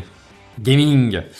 Euh, merci Ah, tu veux que j'en pour la- parle la notif. Allez, vas-y, allez, vas-y. Non, vas-y, vas-y. Non, mais fais-toi place, il y, y en a pour tout le monde, vas-y. Alors, on l'a pas traité dans Techcraft euh, la semaine dernière ou la semaine d'avant, mais euh, où on l'a peut-être évoqué très très rapidement, mais Stadia c'est terminé. Alors peut-être que quelqu'un l'a évoqué ici, je, je me Je suis rappelle plus sûr, mais peut-être en news en bref. Effectivement, euh, Stadia c'est terminé, on le sentait de façon de venir depuis euh, très longtemps. Je, Rappelez-vous, on en avait parlé pas mal euh, la, saison dernière, et euh, que bon bah le, service se- se remodelait au fur et à mesure, euh, qu'ils embauchaient, dégageaient du monde, et là bon bah voilà ils ont dégagé tout le monde, et puis ils ont fini par dire bah c'est terminé pour euh, c'est terminé pour pour Stadia. Eh bien v- sur des, des cendres encore toutes chaudes, nous avons un, je sais pas si c'est un nouveau branding ou euh, un truc qui a été décidé avec les avec des constructeurs de, Chromebook, mais voilà, voilà, voilà, pas qu'on qu'on a maintenant des Chromebook gaming. Alors, ça change quoi?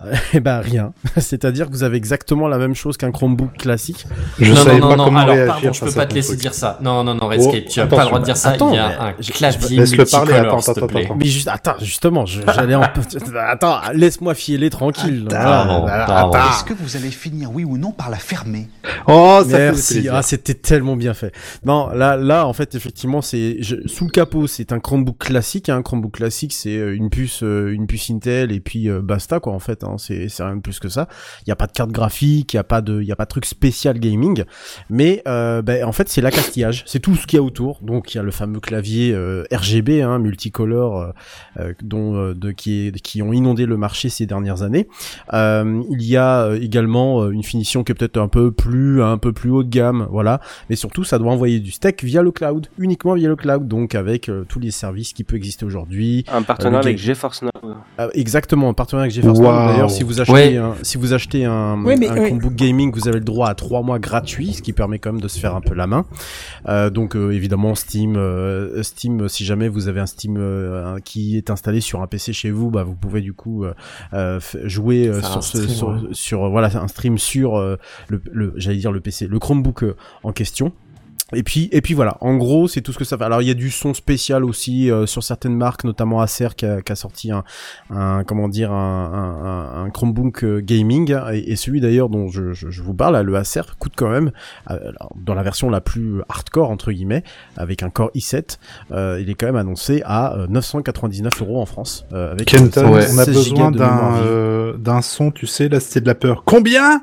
Combien Non mais j'en profite puisque tu me tends, tends la parole. Ju- Juste un truc, c'est qu'on s'est moqué de GeForce Now quand il est sorti, à juste Mm. titre, parce qu'il Oui. sortait quand il y avait d'autres énormes euh, sur le marché, euh, machin. Oui. GeForce Now, il est toujours là, il marche très bien, les retours sont excellents, et voilà. Je l'ai pas testé perso, mais tout ce que je lis dessus Il a fait son petit bonhomme de chemin. tu vois ouais, ouais, tout à fait. il est Oui, venu oui, tout raison. doucement euh, par la porte de derrière en disant oui, y a un peu de place, je prends la place de libre. Tout le monde s'est dit bah il va couler beaucoup plus vite qu'il est venu et pourtant Mm. il est toujours là.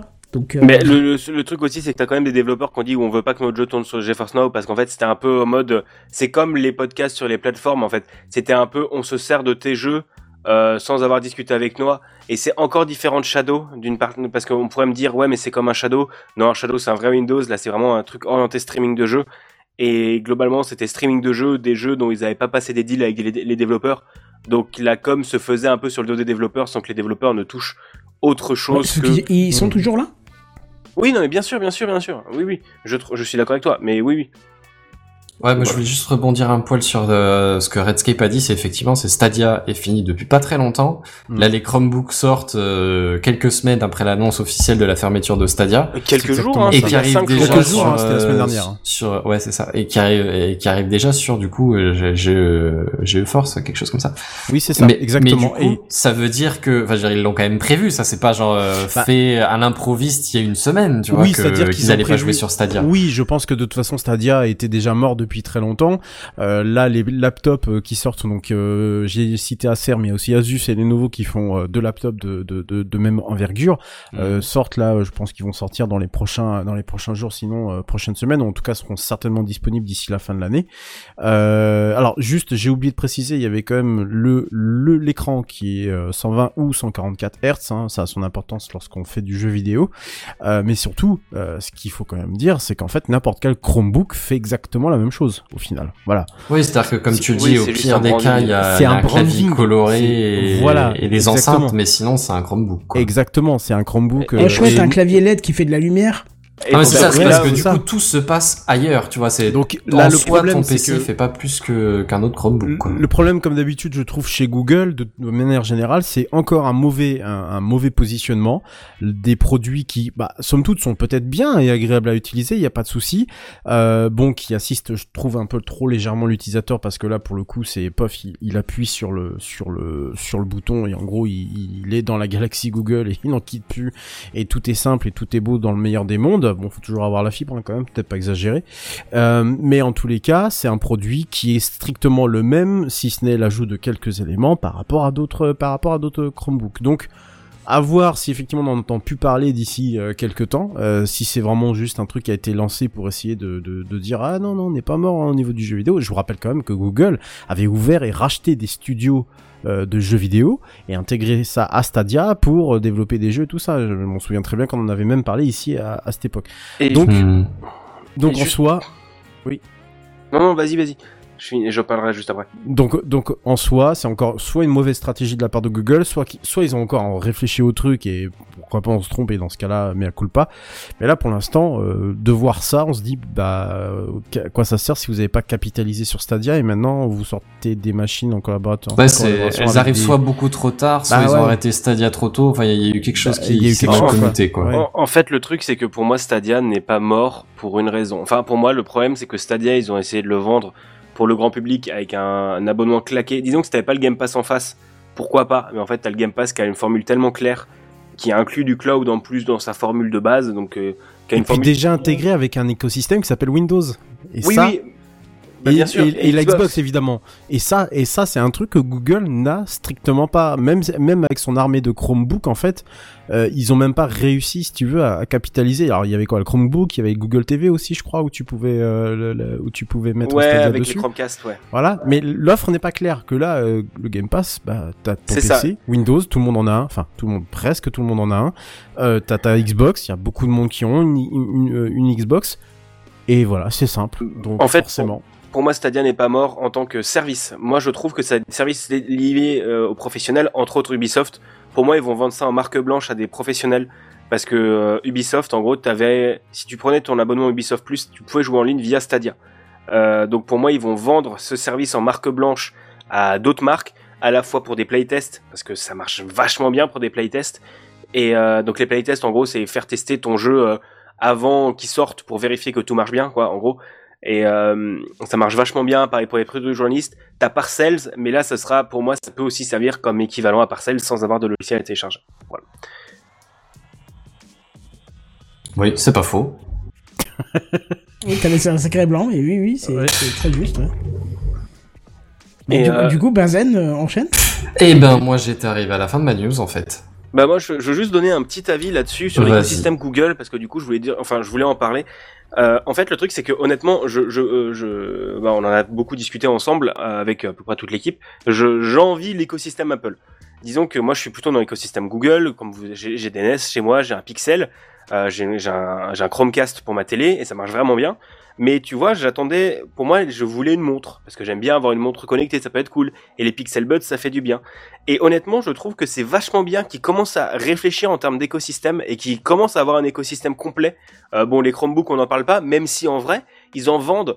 Euh, J'étais au but pour aller acheter un PC pour mon oncle et tu avais autant de PC sous Windows que de PC sous Oui, mais Chromebook. attends, hein. faut aussi savoir qu'en France, c'est très peu répandu le Chromebook, mais à l'étranger, c'est le cas. Ouais.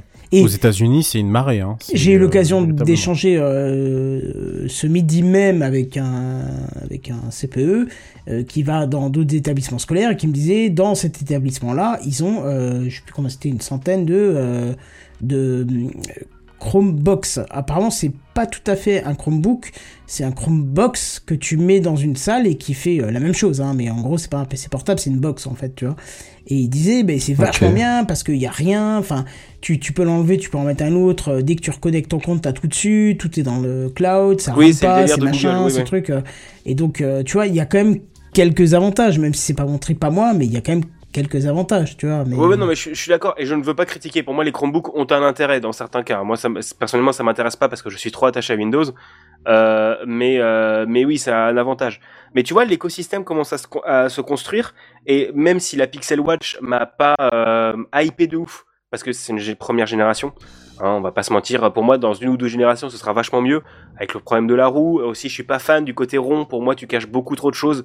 Euh, pour moi, le côté carré Ah, de moi je trouve qu'il est plus assez élégant, tu vois. Pour le coup, ça c'est vraiment un point qui me gêne pas, au contraire. Bah, ça, ça est- fait plus montre, tu vois. perso, Ouais, c'est une question ça, ça m'attire d'ergonomie. bien, Franchement. Je- tu peux je faire ce qu'il faut sur le rond, quoi.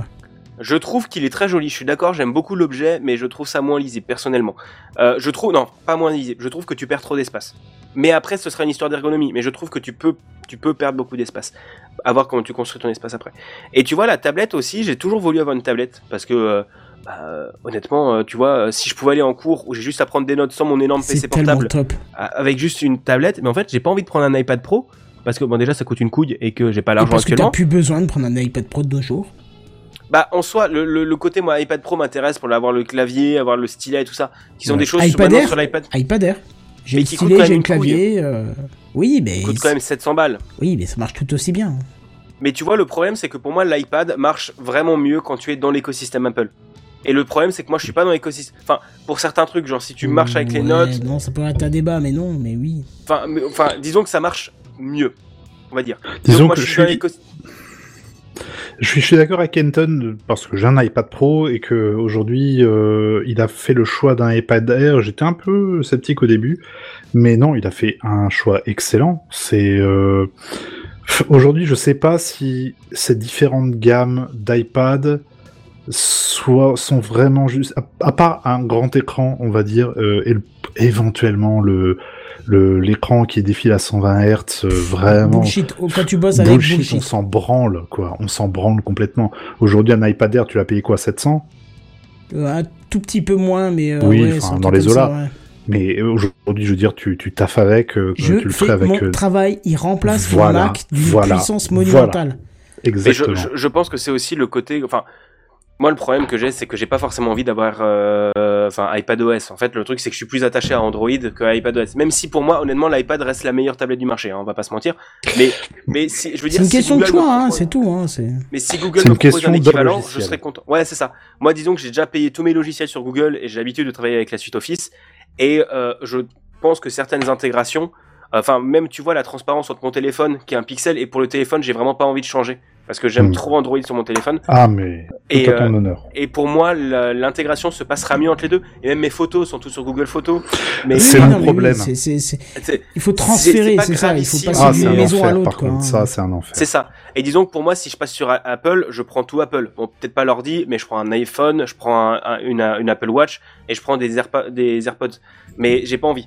Mais, mais, mais le truc, c'est que j'ai, pour moi, la tablette, enfin, la montre, elle sera mieux l'année prochaine, je pense. J'espère qu'ils en referont une. Mais l'iPad, moi, ce que j'attends vraiment, c'est un prix agressif. Euh, parce qu'elle avait quand même l'air assez cheapos, hein, visuellement. Ça faisait quand même très tablette, très cheapos. Et euh, vu comment ils l'ont montré euh, accroché au stand, moi j'attends qu'ils te sortent un clavier et un stylet et que ça remplace un Chromebook. Enfin, pas ça remplace, mais ça soit l'équivalent de iPadOS par rapport au Chromebook. Que ce soit un Chromebook plus transportable, mais, avec le système de cloud. Et si ça marche comme ça, si je peux emmener juste ma, juste ma, ma Pixel Tab avec un clavier et un stylet en réunion ou quand j'ai besoin d'avoir juste un petit truc et pas d'emmener mon gros PC, moi j'achète et j'en serai, euh, Oui, oui, serai, euh, je serai ex, je serai un grand fan de ça et j'espère vraiment que Google va pousser cet écosystème et pas se dire, de toute façon, c'est pas rentable, on va continuer de faire des pixels. Enfin, on va faire que des téléphones. Ouais. Moi, ce que j'espère vraiment de la part de Google, c'est qu'ils nous fassent pas une Google Wave avec leurs produits, tu vois, qui se disent d'un seul coup, euh, on a fait un truc, ouais, finalement, ou une Stadia, tu vois. Ouais, ou les. Google euh, Glasses, tu vois. Bon, Ouais, oui, ouais, là, ouais, c'était ouais. vraiment un truc très spécifique, mais qui nous fassent pas un truc du genre, bon, finalement, ça marche pas tant que ça, les concurrents font mieux, On on, va se concentrer sur coup, autre chose. quoi, et puis... euh, Et bah quoi. merde quoi pour tous ceux qui ont acheté des enfin des pixels sont des excellents téléphones euh, Oui, c'est les meilleurs téléphones Android. hein. Franchement, niveau, bah, on est d'accord là-dessus, il y a pas photo. Euh, moi, le, le, le temps que j'ai passé sur Android euh, pendant quelques années, c'était sur des pixels et j'étais heureux de, de ce téléphone-là. Si ce n'est, et ça c'est mon avis vraiment personnel, qu'au bout de deux ans, c'est inutilisable dans le sens où c'est lent, ça rame. J'ai eu beau le, faire un factory reset et compagnie, c'est un enfer. Lancer l'appareil photo, t'attends 5 secondes, ça me rendait fou. Ah ouais, non, ça me rendait fou. Vraiment. 5 secondes, ça commence à 5 faire beaucoup. secondes ouais. pour lancer l'appareil. Bon, après, c'était le 3A. Ouais, entre temps, euh, apparemment, ils sont voilà. passés un peu plus sur du plus haut de gamme. Moi, ça, fait- ça fait un an et mais- que je Mon iPhone il y a pas de 4S, je lance l'appareil photo, c'est instantané. Arrêtez les gars, quoi. Il a plus de 10 Voilà. ans, quoi. C'est c'est le problème, justement. Et euh, par contre, je veux dire, à, à l'ouverture, à l'unboxing, impeccable. Oui, oui, ça, ça va. Super ça téléphone. C'est l'offre d'Android la plus, la plus chill en Je fait. pense que Tu- c'est la plus cohérente. C'est, c'est, tu as tout qui marche extrêmement bien, t'as tout qui est extrêmement bien intégré. Et depuis que je, je suis passé sur un Pixel, vraiment, je comprends Apple. Enfin, je veux dire, je vais dire ça comme ça. Mais pour moi, je comprends l'intérêt d'avoir un iPhone depuis que je suis sur Pixel, Bah, ça. parce que t'as, euh, t'as Google Photo qui marche hyper bien. T'as les, tout est dans la même charte graphique. Tout est hyper intégré, tout est identique. Et je pense qu'en janvier, je vous parlerai des Pixel Buds parce que je pense en demander à Noël Ils ont l'air trop bien. et que je vais prendre les Pixel Buds Pro, mais je pense à Noël, je vais m'en prendre et je vous en parlerai en janvier. Mais pareil, l'intégration a l'air d'être aussi smooth que les AirPods et que pour moi, tu prends pas des Pixel Buds si tu n'as pas un Pixel. Oui, Bah, c'est ça, oui. exactement. Ok. Ouais. Comme tu prends pas des AirPods si t'es sur Android. En tout cas, moi, je leur souhaite vraiment de, de continuer dans ce segment. euh, Oui, parce qu'il faut de la concurrence, de toute façon. Il faut pour, de la euh, concurrence. Oui. Et euh, ne serait-ce que Ah, moi je t'avoue que j'ai pas perdu les espoirs. Je pense vraiment que la, la, la Watch, bon, faut voir un peu les, les retours, vraiment ce que ça donne. Mais je pense vraiment que c'est genre le premier jet. Je vous ai mis un, la un lien première là dans série, le, dans ça le donne chat sur ouais, Mumble pour vous montrer juste la, la, la crown de. Ouais, j'ai vu. Oui, j'ai vu, ouais, c'est pas ouf, hein. C'est pas. Bah, après, si ça se hein. trouve, c'est juste un truc logiciel qui vont J'espère, corriger avec les retours, hein, tu vois. En soi, c'est pas. Mais après, faut c'est- pas oublier c'est que. Google sont très bons en logiciel aussi. hein. Pour moi, ils Ouais. vont faire des Oui, mises à oui, jour de oui, l'OS. Oui, oui, oui, oui. Et il faut pas oublier, comme dit, que c'est leur première mouture et que je pense que ça va être comme les, comme les pixels qui vont C'est sûr, tu la juges face à des versions 5 parce que c'est ce que le marché propose, mais il faut se dire qu'ils ont une marge de progrès. Tu vois, si c'est ça leur Oui, première ça. En version. tant, en tant que consommateur, en, en tant que, quand, enfin, je veux dire, Android, c'est pas tout neuf non plus. Ouais. Euh, je veux dire, euh, pour ceux qui sont là depuis un petit bout de temps, qui ont l'habitude de traîner avec des Galaxy Watch et compagnie, Google te dit on sort une montre, t'attends quand même un minimum de qualité. Je suis désolé, moi, rien que cette image que je vous ai mis, je suis désolé pour nos, nos auditeurs, mais grosso modo, il y a une couronne, euh, comme sur l'Apple Watch, hein, que vous pouvez tourner pour faire défiler les applications, comme je l'ai dit tout à l'heure. C'est pas du tout fluide, c'est très désagréable à l'utilisation, et enfin, de ce que je vois, ça me plaît pas. Ça me plaît pas Ouais. du tout, du tout, du tout. Et j'espère vraiment qu'il y aura un effort, ne serait-ce que, comme tu dis, euh, Bigaston, logiciel, ou une, une update de firmware ou quoi qui va régler ce, ce souci, mais c'est pas ergonomique, c'est pas user-friendly Mm. du tout. Il faut vraiment qu'il y ait un effort qui soit fait là-dessus, et je trouve dommage de sortir en 2022 un produit, malheureusement, je suis désolé de le dire, en termes de batterie et en termes d'ergonomie, qui soit aussi peu fini. C'est dommage. je suis je vraiment dommage. Ouais, bon, Je bref, suis on, verra ce que ça va donner. Euh, faut- on va clore le sujet quand même, parce que Putain, il est Ouais, ouais, 22h22. on est au courant, oh la ouais. vache! c'est ça, voilà. Oh là là. Oh sujet. putain! Justement, Pardon. vous nous direz, euh, pour ceux qui l'auront acheté, ce que ça va devenir et si ça a Oui. évolué, euh, si vous êtes d'accord. Ça marche. On passe à la suite si vous êtes d'accord, Bigaston Ouais, et du coup, on passe euh, la bah, parole pardon, c'est même pas. Bigaston, c'est. euh, Ouais, non, mais pas de souci. Je passe la parole au taulier. comme Eh ça. ben, c'est parti. Bah allez, moi je vais essayer de faire vite parce que c'est euh, ça concerne une petite partie de nos auditeurs, mais on a déjà parlé de NAS ensemble, mais rappelons vite fait ce que c'est. C'est un appareil connecté à votre réseau qui sert principalement à stocker des données et pour certains, euh, vous proposez des services en plus. En gros, c'est utile pour stocker des grandes quantités de données ou de faire vos sauvegardes dessus, voire faire tourner des services comme Plex, votre domotique, votre gestionnaire de photos ou euh, mot de passe, ce que vous voulez. Alors il y a pas il y a pas mal de marques qui en proposent et on va dire qu'il y a quand même deux marques qui sortent du lot pour le grand public par leur réputation, c'est Synology et QNAP. Mais là c'est Synology qui va nous concerner dans cette news parce que depuis le début de la semaine, il y a une vague de tentatives de connexion qui sont remontées par les utilisateurs. Et moi ça m'est arrivé lundi soir, Euh, j'ai eu des alertes de grand nombre de connexions, euh, de tentatives de connexion qui avaient lieu sur mon NAS euh, avec un avertissement sur le compte admin. Bon, alors après, après quelques analyses, on peut vite voir que ces attaques, parce que rappelons, rappe- appelons ça comme ça doit l'être, hein, c'est une attaque, provenaient principalement de la Chine, de la Corée du Sud et de la Russie, comme par hasard. Mais visiblement aussi d'ailleurs euh, euh, d'autres pays du, du monde, mais en moins grand nombre. hein. C'était euh, principalement les trois pays que j'ai cités tout à l'heure.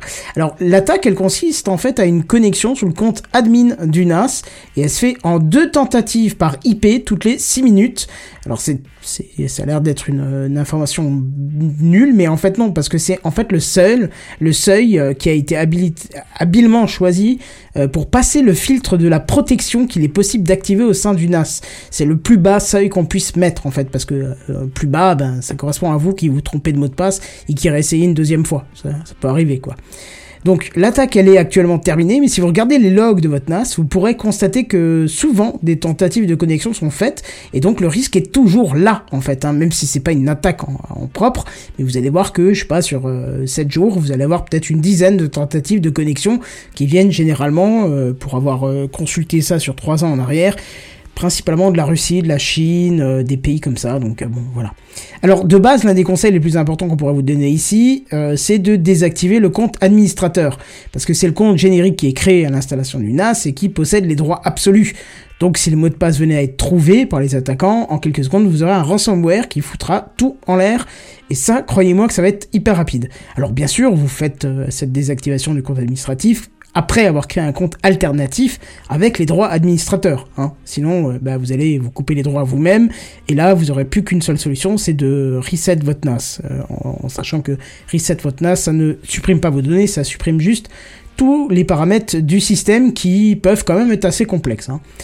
Autre conseil aussi, c'est de l'activer l'authentification à deux facteurs qui vous demandera donc un code unique, hein, comme vous pouvez l'activer sur plein de sites maintenant, et qui changera tout le temps, et au moment de vous connecter, vous le demandera, vous avez quelques secondes pour le taper. Et aussi, troisième conseil, dans le pare-feu du NAS, vous pouvez rejeter toutes les IP qui ne sont pas euh, bah, des, des pays dans lesquels vous pourriez vous connecter ou tenter de vous connecter. Hein, euh, par exemple, je sais pas moi, euh, nous on est de, France, donc euh, vous allez peut-être laisser que la France, puis comme je suis à côté de l'Allemagne, bah l'Allemagne, la Belgique si je vais en vacances, Luxembourg, l'Italie, enfin les trucs autour.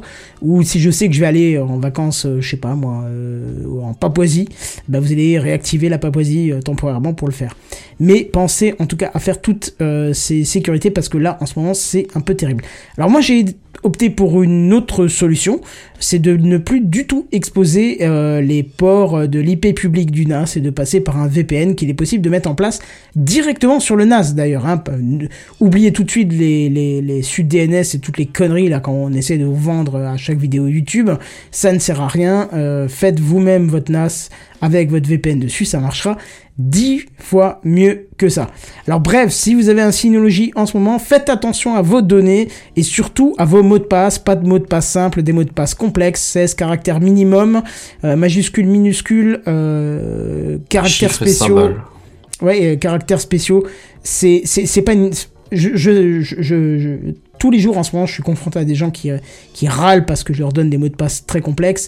Mais croyez-moi, euh, la moindre des choses, c'est d'habituer les gens à, à avoir des mots de passe complexes pour leur sécurité, parce qu'une fois qu'ils ont tout perdu, eh ben ils ont tout perdu et ils ne peuvent plus rien récupérer. Et puis parce qu'on le sait, hein, les ransomware, euh, vous avez beau payer la rançon, qui d'ailleurs sont souvent inaccessibles pour le grand public au niveau du tarif, euh, ben vous ne récupérez rien à la fin. Donc voilà. Et juste aussi pour rajouter, vous n'avez pas forcément besoin d'acheter un NAS Synology. Hein. Euh, ah non, si j'ai juste avez- précisé que c'était euh, là avait mais- les attaques. Hein. Ouais, ouais, mais ju- ju- juste parce que tu parles de NAS, et pour moi c'est une très bonne idée d'avoir un NAS, mais si vous, vous êtes un joueur et que vous avez, vous changez de temps en temps vos pièces de PC, euh, je veux dire, moi j'ai monté mon home server avec les pièces de mon premier PC, en gros j'ai juste racheté un, disque dur, et en fait, les, les pièces d'un PC gaming d'il y a 2-3 ans, euh, si vous le changez régulièrement, ça peut faire un Ah, mais- excellent non, home mais- server Même un Voilà, Raspberry Pi à dans ce cas-là. hein. l'alimentation, hein, quand même. Non mais même Ouais, si Raspberry un Pi si tu veux jouer avec ça. hein. Oui, mais si tu veux un truc un peu puissant, nous, enfin voilà, c'est n'importe quel serveur peut faire tourner un Debian. euh, un Debian, faut, c'est un peu plus complexe à configurer. Oui, surtout Mais, il y a des euh, distributions qui sont optimisées pour les NAS, TrueNAS, euh, qui, Oui, qui sont faites pour ou ça. trucs comme hein. ça. Unread, oui, Bah, mais qui est payant. exemple, FreeNAS. existe, euh, voilà. Bah, FreeNAS n'existe plus, hein, c'est TrueNAS maintenant. Ah oui Ouais, ils ont fusionné avec TrueNAS. Et... euh, Ok. Mais du coup, voilà, c'est aussi si ça vous intéresse. Oui, mais ça demande un niveau quand même qui est un peu, Oui, un oui, peu plus élevé hein, au niveau de Mais la si vous êtes un peu hein. bidouilleur, euh, si vous êtes vous voulez, si vous êtes bidouilleur et que vous voulez, enfin, c'est aussi possible. Voilà. Oui, oui, c'est totalement possible. Allez, bref, on enchaîne. Je vais laisser la main à Redscape qui va nous parler, bah, étonnamment, pas d'espace cette fois-ci, mais de news gaming. Allez, c'est parti. Et voici les news gaming. News Gaming. Les news gaming. Les News Gaming. Gaming. Voilà. Ah oui. On va parler de jeu, quoi. En plus, ça me permet de passer quelque chose que je ne peux pas faire dans, euh, dans Spacecraft, c'est ça. Redscape. Pourquoi tu peux pas le faire? Tu peux le faire. Eh ben non, tu parce qu'en fait, à chaque fois, tu, tu sais, tu fais ta petite intro, puis après t'as Oui, le générique et t'enchaînes oui. et tout, et donc c'est pas possible de le placer. La, eh ben, la prochaine fois, tu, euh, voilà, je, Bah, je te écoute, laisserai un, petit temps. En tout cas, c'est même- à... Redscape. Exactement. Parce qu'il n'y a pas que l'espace dans la vie et je viens de finir le tweet, je suis content, c'est dans, dans les temps, Bah cool. parfait.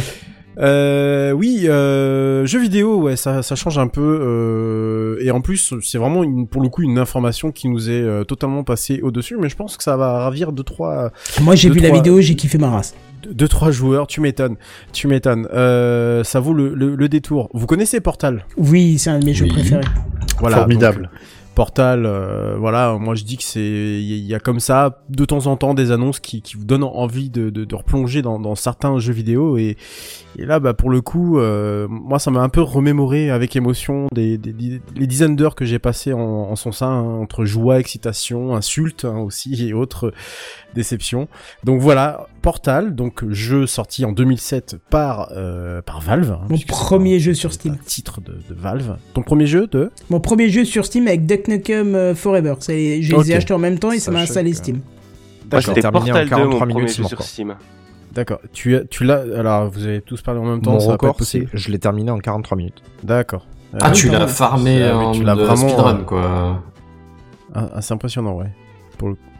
Tu veux en parler euh, de oui ou pas du tout? D'accord, très bien. Il nous a laissé ça avec. euh, Non, non, juste, euh, j'a- j'avais un certain niveau de jeu sur Counter-Strike, donc du coup, ça m'a pas mal aidé pour Portal, et puis je me suis Ouais. dit, je vais le refaire jusqu'à le faire vite. Voilà.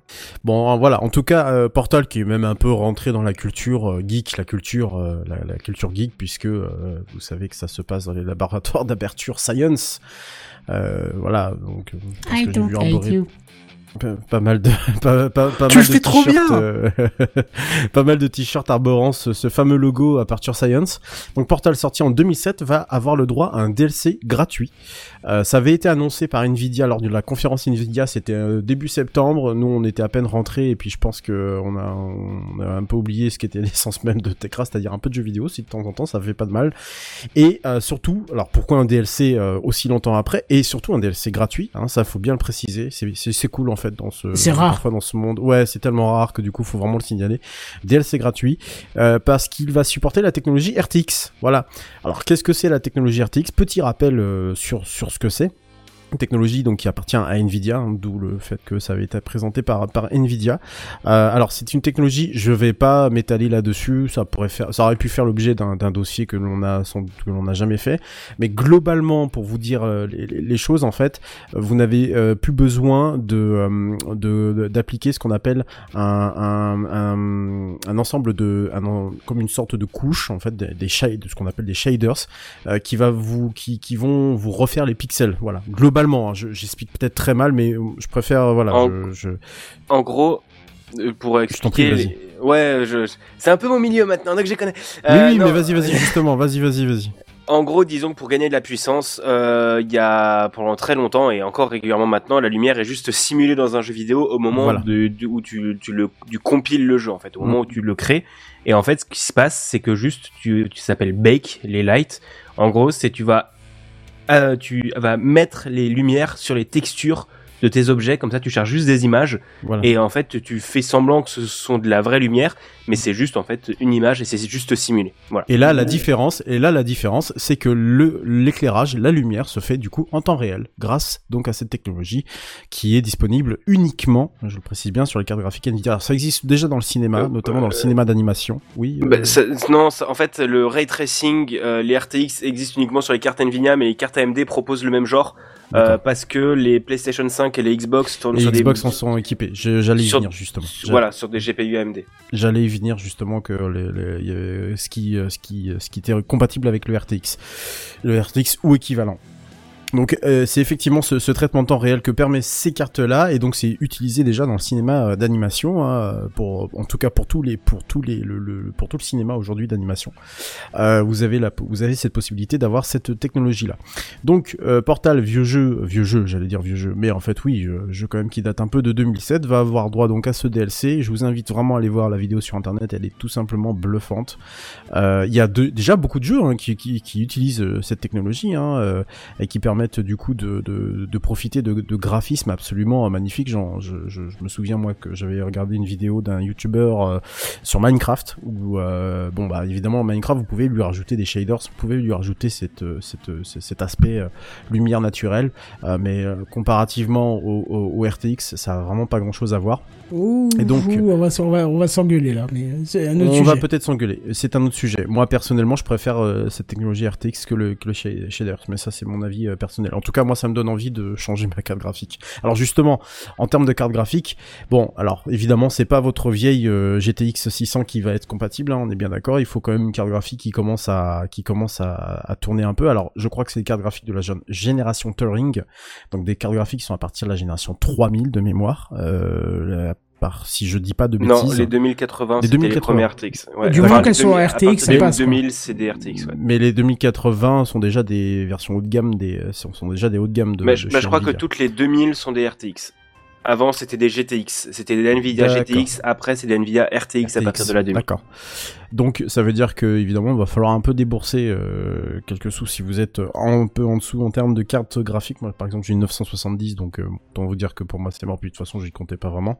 Mais euh, en tous les cas il n'y a pas y a pas forcément besoin d'avoir non plus la dernière car- carte graphique d'Nvidia, mais en tout cas d'avoir quelque chose d'à peu près approchant. Donc ça sort normalement en novembre en théorie. Il n'y a pas de date, mais en tout cas j'ai pas trouvé de date par rapport à ça. Je sais pas si Bigaston t'en as une, mais moi j'en ai pas une.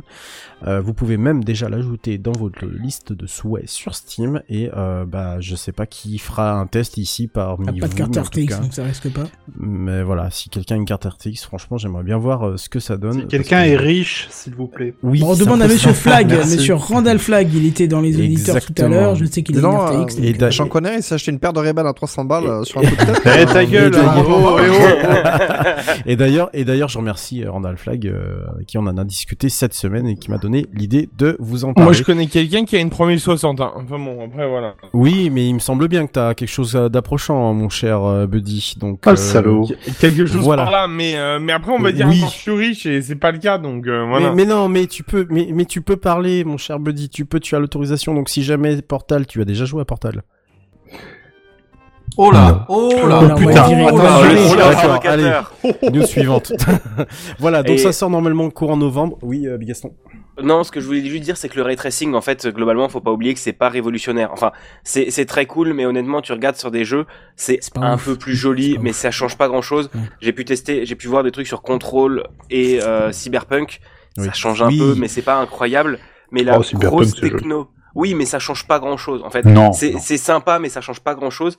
Et il faut pas oublier que la RTX, c'est aussi l'un, enfin les RTX, c'est pas uniquement le ray tracing, c'est aussi tous les cœurs dédiés à l'intelligence artificielle. Donc on en avait parlé de Whisper la semaine dernière.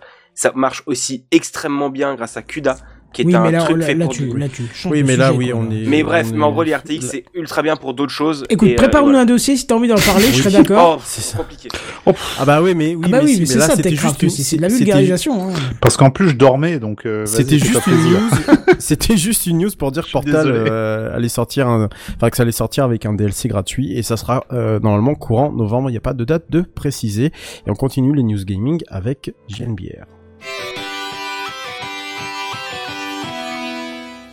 Je repense à un truc par rapport à ta news de tout à l'heure, Bi- Bigaston. On parlait de, de quoi De VR, je sais pas, un truc, la réalité virtuelle, j'y connais rien, c'est assez machin. Mais euh, j'ai quand même regardé la conférence avec un intérêt certain. Et on n'a pas mentionné tout à l'heure le fait que Microsoft a fait un partenariat quand même avec, euh, avec Meta pour offrir la suite, euh, leur suite Office 365 sur le casque. Si, il l'a dit Et il l'a dit Ah, je suis oui, désolé. Je, mets que je dormais Bah bravo. T'as des problèmes de. On parlait même d'Excel, de remplir une petite case Excel euh, Putain, c'est avec vrai, le casque. Non, non, Mais on a oui, mais on ça n'a pas que- parlé du Game Pass. On Ah a non, parlé- pas Game Pass, mais on a parlé de, de Microsoft, le pass avec. On a euh, parlé de Microsoft, mais pas d'Office 365 Ah pour sa oui, défense. pardon. Ah, On a Ah, déconné dessus, ça va, mais on n'a pas peur. dit que ça allait arriver. Je te, Je me disais, putain, la sénilité matin déjà, mais bordel de merde. Mais on a, oui, alors, ok, donc la suite Office 365, elle débarque, et également le Xbox Game Pass euh, qui va débarquer sur les casques, notamment. Ça, euh, c'est pas casques- rien par contre. Bah, ça, c'est quand même un argument, euh, quand même. Bon, ce sera des gens 2D, hein, on reste, ce, ce- sera juste que tu auras un écran gigantesque que tu pourras redimensionner comme tu veux, et tu pourras jouer à tout le catalogue en connectant une manette en Bluetooth euh, sur ton casque. Je voulais juste le, préciser parce qu'il me semblait bien qu'on qu'on n'en avait pas parlé. Mais c'est pas de ça que je voulais vous parler. Alors, je vais prendre mon téléphone, je vais prendre mes notes, et je vais vous lire. Messieurs, tout d'abord, bonsoir! Bonsoir. Merci. C'est important de se retrouver entre personnes de bonne aloi, de personnes vivant avec leur temps, de personnes ayant donc des valeurs actuelles. Ce, Oh non, non, t'as pas osé. Ce soir, une fois n'est absolument pas coutume, je voudrais d'Eurochef partager avec vous une ode à la technologie, un pamphlet célébrant une époque que je trouve peut-être, ne vous l'ai jamais dit, formidable à tout point de vue. Ce soir, je voudrais clamer mon amour, ma reconnaissance à ma chère console, ma chère Nintendo Switch. Lorsque cette console a été annoncée, bah moi je m'en souviens comme si c'était hier, sauf que c'était pas hier, mais ça aurait pu être hier tellement c'est frais dans ma mémoire. Mes collègues et moi, on était scotchés devant un écran en train de mirer le Nintendo Direct qui annonçait cette nouvelle console venue de, nulle part hein, et censée faire oublier le semi-four que fut la Wii U. Le passage entre le mode portable et le mode, salon en a bluffé plus d'un, dont votre serviteur, et malgré tout ce qu'on pourrait penser, ce ne sont pas les somptueuses images de Zelda Breath of the Wild qui m'ont définitivement convaincu d'acheter cette console contre quelques sesterces sonnantes et trébuchants que nenni mes bons amis, ce fut un court extrait de Skyrim, vite démenti par la suite pour être finalement confirmé. Une console portable suffisamment péchue pour faire tourner un jeu comme Skyrim Comme le dit l'adage, tavernier bouclé là et prenez donc mes deniers. Fast forward, on switch, si j'ose dire. De 2017 à 2022, ne réagissez surtout pas, c'est très gênant. Plus de 5 ans plus tard, Skyrim est sorti, mais d'autres éditeurs se sont engouffrés dans cette bouche béante qui est le portage de jeux PC. On a eu de belles surprises, hein, comme par exemple Doom Eternal, qui contre toute attente tourne à 30 FPS constant et procure un certain plaisir de jeu si on, est, on, est, on est amateur du genre. Pareil pour euh, Alien Isolation, et plus encore récemment, The Witcher 3, sorti sur cartouche avec absolument toutes ses extensions. Un portage qui a fait débat, qui a fait couler un peu d'encre, mais in fine, on peut jouer à ce chef-d'œuvre moyennant quelques concessions d'ordre graphique qui ont le mérite de se faire oublier tant les mécaniques de jeu et la narration sont finement ciselées. En plus, on peut transférer ses sauvegardes sur Steam et vice-versa, qui est un gros plus pour ceux qui souhaitent un peu tabler sur les deux supports. Et même pour tout vous dire, ça c'est vraiment mon petit point personnel, moi j'ai enfin pu terminer le jeu grâce à la Switch. Formidable. Là où je me disais que faire relèverait de l'exploit, voilà Tipa qu'un autre jeu vient traîner ses guêtres sur la, conso- la console portable de Nintendo. J'ai bien entendu parler de No Man's Sky. Alors, je suis pas du genre à précommander des jeux, c'est une pratique que généralement je, je recommande pas, mais j'ai dérogé à la règle, j'ai bien fait, étant donné que quand je suis allé euh, le chercher dans la Kefna de euh, il y avait que deux copies en rayon le jour de sa sortie. La Keufna de Monterterre, j'ai pas non, compris mais c'est un seul mot de hein. ce que rends pas dit. Trop bien. Ouais. Euh, Là, il a fait un enchaînement. euh, pff, Hein, voilà, on est bon là. ouais, on est bien, dans on dans est la bien Fnac de mon hein. quartier. Euh, je connais, c'est Ah, ce qu'on appelle le langage de jeunes vu par des vieux, ça je connais. Ça, ça. Bah oui, je- tu sais, moi j'ai fait de book. Hein. Tu sais que Ouais, je fais des ça. dabs. Non, mais moi non, aussi, tu fais pas partie- malheureusement. Tu fais pas partie de ceux qui diffusent debout quand même. oh là là. Ah, il faut, tu sais, voilà. Oh là là, il a dabé. Et laissez-moi Il a pas le vous choix, dire, c'est sa amis, génération qui impose ça. c'est une moi, convention syndicale à ce niveau-là. Vous avez vu un peu les. Alors, tiens, d'ailleurs, euh, je vous rappelle qu'on a un Discord hein, et que vous pouvez venir dessus parce que ce matin, on s'est échangé des petites images d'une qualité Pas de piquer toute des hannetons, hein Pas piquer des hannetons, si j'ose dire. Allez, vends-nous du rêve avec No Man's Sky, là. Allez, on fait vite. Euh, donc moi, je suis personnellement bluffé, émerveillé, que dis-je, conquis par ce portage qui n'aurait été autrement possible que sur le Steam Deck de Valve, si on parle vraiment de console portable. Le jeu, il est là, il est dans mes mimines, et il est avec toutes ces updates. Sont seulement absents le multijoueur, la VR, et les villages, le mode village, où vous pouvez devenir une sorte de maire pour un patelin Oh, qu'il faut, dommage. qu'il f- qu'il faut sauver et qu'il faut gérer. Mais le reste, absolument tout le reste est là. Alors à quel prix? Comme pour The Witcher, il y a quelques menus concessions graphiques, il y a des temps de chargement parfois un peu longués entre deux sauts de système, mais bon sang de bonsoir, tout est là. Je peux, je suis en, mesure de vous dire, messieurs, que je, peux jouer à ce jeu sur mes toilettes. Avec un plaisir. et est-ce que celle-ci constitue une révolution?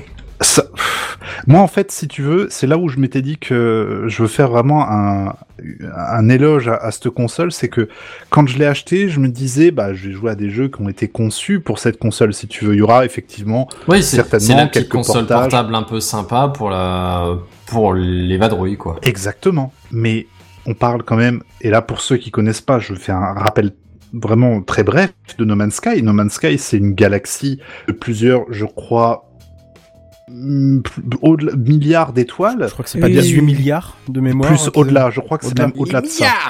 Le, le jeu est tellement vaste que les développeurs à la base, ils, bon déjà ils avaient fait des promesses euh, qu'ils n'ont pas réussi à tenir dans les temps, ce qui leur a causé beaucoup de tort, mais au fur et à mesure du temps, ils ont fait des updates et des updates et des updates, et aujourd'hui le jeu est vraiment présentable et jouable et vraiment intéressant à faire. Mais euh, pendant le développement, le jeu était tellement vaste, pour traquer les bugs, ils avaient envoyé des sondes un peu partout dans la galaxie, un peu au hasard, pour aller dans différents systèmes et vérifier que la génération procédurale, parce que c'est de la génération procédurale, tout se passait bien, que les planètes étaient euh, correctes, que la, la, faune, la flore étaient cohérentes, etc. Mais je suis certain qu'ils n'ont absolument pas pu tout vérifier, c'est impossible. je, je- je sais, il y avait un truc qui m'avait impressionné. C'était une Mhm. annonce qu'ils ont fait peut-être un peu en Bah. sous-estimant leur jeu, en disant que l'univers est tellement vaste que même en multijoueur, vous ne croiserez jamais personne. Ouais. Et j'ai quand même pas mal d'heures de jeu et j'ai dû croiser deux personnes physiques dans tout le jeu. Mais parce qu'ils ont eu beaucoup plus de joueurs qu'attendu. hein. Je pense qu'il y, a des- il y a des endroits, si tu veux, où on doit tous popper plus ou moins. Tu vois ce que je veux Écoute, dire euh, vraiment, tu sais que j'y ai beaucoup joué. J'ai croisé Oui. que deux joueurs IRL. Euh, Oui, je, les je veux dire, euh, bah, sans le vouloir, parce que si tu veux jouer avec un pote, tu peux. Mais Oui, oui, oui. par hasard, j'ai que croisé deux personnes IRL alors que j'ai fait des heures et des heures et des heures Bah, de tu jeu. c'est un, c'est un peu comme dans Elite Dangerous, hein, qui est euh, là, je, je un- enfin, je fais très rapidement, grosso modo, la galaxie, la Voie lactée à l'échelle 1-1, avec absolument toutes les étoiles cartographiées qui sont dans le jeu, et le reste c'est de la génération procédurale. Un jour, moi, en me baladant, en me disant, tiens, je vais aller dans, vers ce côté-là de la galaxie où je sais que personne ne va, j'ai croisé une personne malgré tout. Ah, et tu vois, c'est fou. Une hein. personne, une seule, mais je l'ai croisée. Sur des Donc, millions bon. de joueurs, ça fait quand même un peu. sur des millions de joueurs, enfin des milliers plutôt Milliers, que, ouais. que des millions, mais c'est euh, ouais, les- je, je- pour No Man's Sky en fait le problème c'est qu'on n'a pas une vue globale de la galaxie, on sait pas à quoi elle ressemble, on voit juste un amas d'étoiles et on avance, on avance, on avance et on, on a un objectif qu'on se fixe nous-mêmes en fonction des, des différentes missions qui sont proposées, Mm. mais euh, y a, on n'a pas de vue globale. À quoi ressemble la galaxie? On sait pas. On a une petite minimap vite fait qui montre bah bah t'es là, mais on sait pas exactement où. Tu Où vois, est-ce qu'on y a pas de. Est-ce qu'on est euh, plus haut, plus bas, dans un bras de spirale? On en a aucune idée. Mais toujours est-il que le, moi je trouve ce jeu vraiment dépaysant et le fait de pouvoir enfin euh, l'embarquer avec moi, mais quel putain de plaisir, quel portage Je suis vraiment impressionné. C'est un truc de fou. Donc Il voilà. tourne en bon. 30, j'imagine Pardon? Il tourne en 30 FPS il tourne j'imagine en 30 FPS, mais il tourne très bien. J'ai pas eu de ralentissement, j'ai pas eu de bug particulier. C'est un portage, j'ai rien à dire. Je, je suis vraiment épaté par euh, la T'as apporté qualité. les sauvegardes du- Euh, non, malheureusement. Ah, Ça, C'est pas cross-platform non plus? Non, c'est dommage. Ah bah là, tu trouveras jamais rien. Tu trouveras jamais personne. hein. Ah non, non, là tu trouves De toute façon, t'as pas de J'ai- Je l'ai dit tout à l'heure, il n'y a pas de multi de toute façon, donc Ah c'est c'est mort. Mais euh, est-ce qu'il il laisse la porte ouverte à un éventuel multijoueur Mais pour l'instant, je veux dire, c'est pas le problème.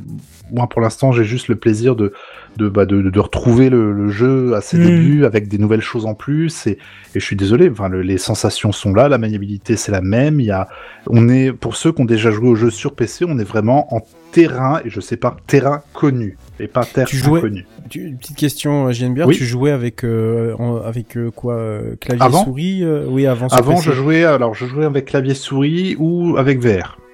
Donc Et, c'est vraiment deux styles de Euh, manette. Non, j'y ai pas vraiment joué. Et- Si j'avais joué un petit peu et euh, si si j'ai retrouvé certains combos. Tu sais, il y a un truc que tu peux faire dans le jeu. C'était un bug au début, mais ils l'ont gardé parce que tous les joueurs aimaient bien. C'est tu donnes un coup de poing Mm. et tu euh, tu sautes immédiatement après et ça te fait faire une grosse distance avec le jetpack euh, en un rien de temps en fait. Et c'était à la base un ça. bug, c'est devenu Moi, une je connaissais feature. pas non plus. non. Il y a Voilà, des, bah, je, je il y a des fonctionnalités tactiles ou pas sur la Mais- Switch Non, non, non, non du tout. Comme aucun des jeux, euh, globalement, euh, à part euh, à Y a- même y ceux a pas, Nintendo, il n'y a pas de J'ai pas testé après dans les menus ou quoi, mais grosso modo, non, c'est tout, tout au stick et compagnie. Bon, bref, 22h48, je me dois de faire court, mais si vous avez des envies d'aventure, espace de roublardise et de survie dans un univers bien trop vaste, tellement vaste qu'une vie ne suffirait pas à l'explorer, je vous invite grandement à vous procurer No Man's Sky sur Nintendo Switch Combien ou bien sur PC. Euh, sur Nintendo Switch, il est à 49 euros. Oh, c'est Ah, un peu cher quand même. hein. C'est un peu cher, mais il vient sortir. Oui, mais Ouais, il est sorti il y a euh, cinq ans. ouais. Oui, mais là, c'est sur, c'est sur cartouche Ouais, et compagnie. Après, je faire un sur PC, il y a des promos, hein. généralement, vous le trouvez à moins de Switch. 20 balles, hein, sans problème. Mais en tout cas, quoi qu'il en soit, si vous voulez y jouer sur vos toilettes, c'est 49 balles pour l'instant, et ça baissera sûrement dans les mois à venir. J'ai pas le conducteur sous les yeux, mais je crois que c'est Redscape. Oui, c'est ça, c'est exactement yes ça. Allez, let's go Ouais, pareil, on va reparler d'un produit qu'on n'a pas franchement sur, lequel on n'a pas franchement insisté euh, cette année, et, pourtant on en avait parlé euh, lors de, de- de- des premières euh, des, rumeurs en décembre 2021. C'est le Steam Deck, donc la console portable qu'a sorti Valve toujours, hein, décidément. je crois qu'on est on n'est pas pourtant n'est pas sponsorisé ce soir, mais voilà, je pense que envie d'un peu de parler de, de, Valve.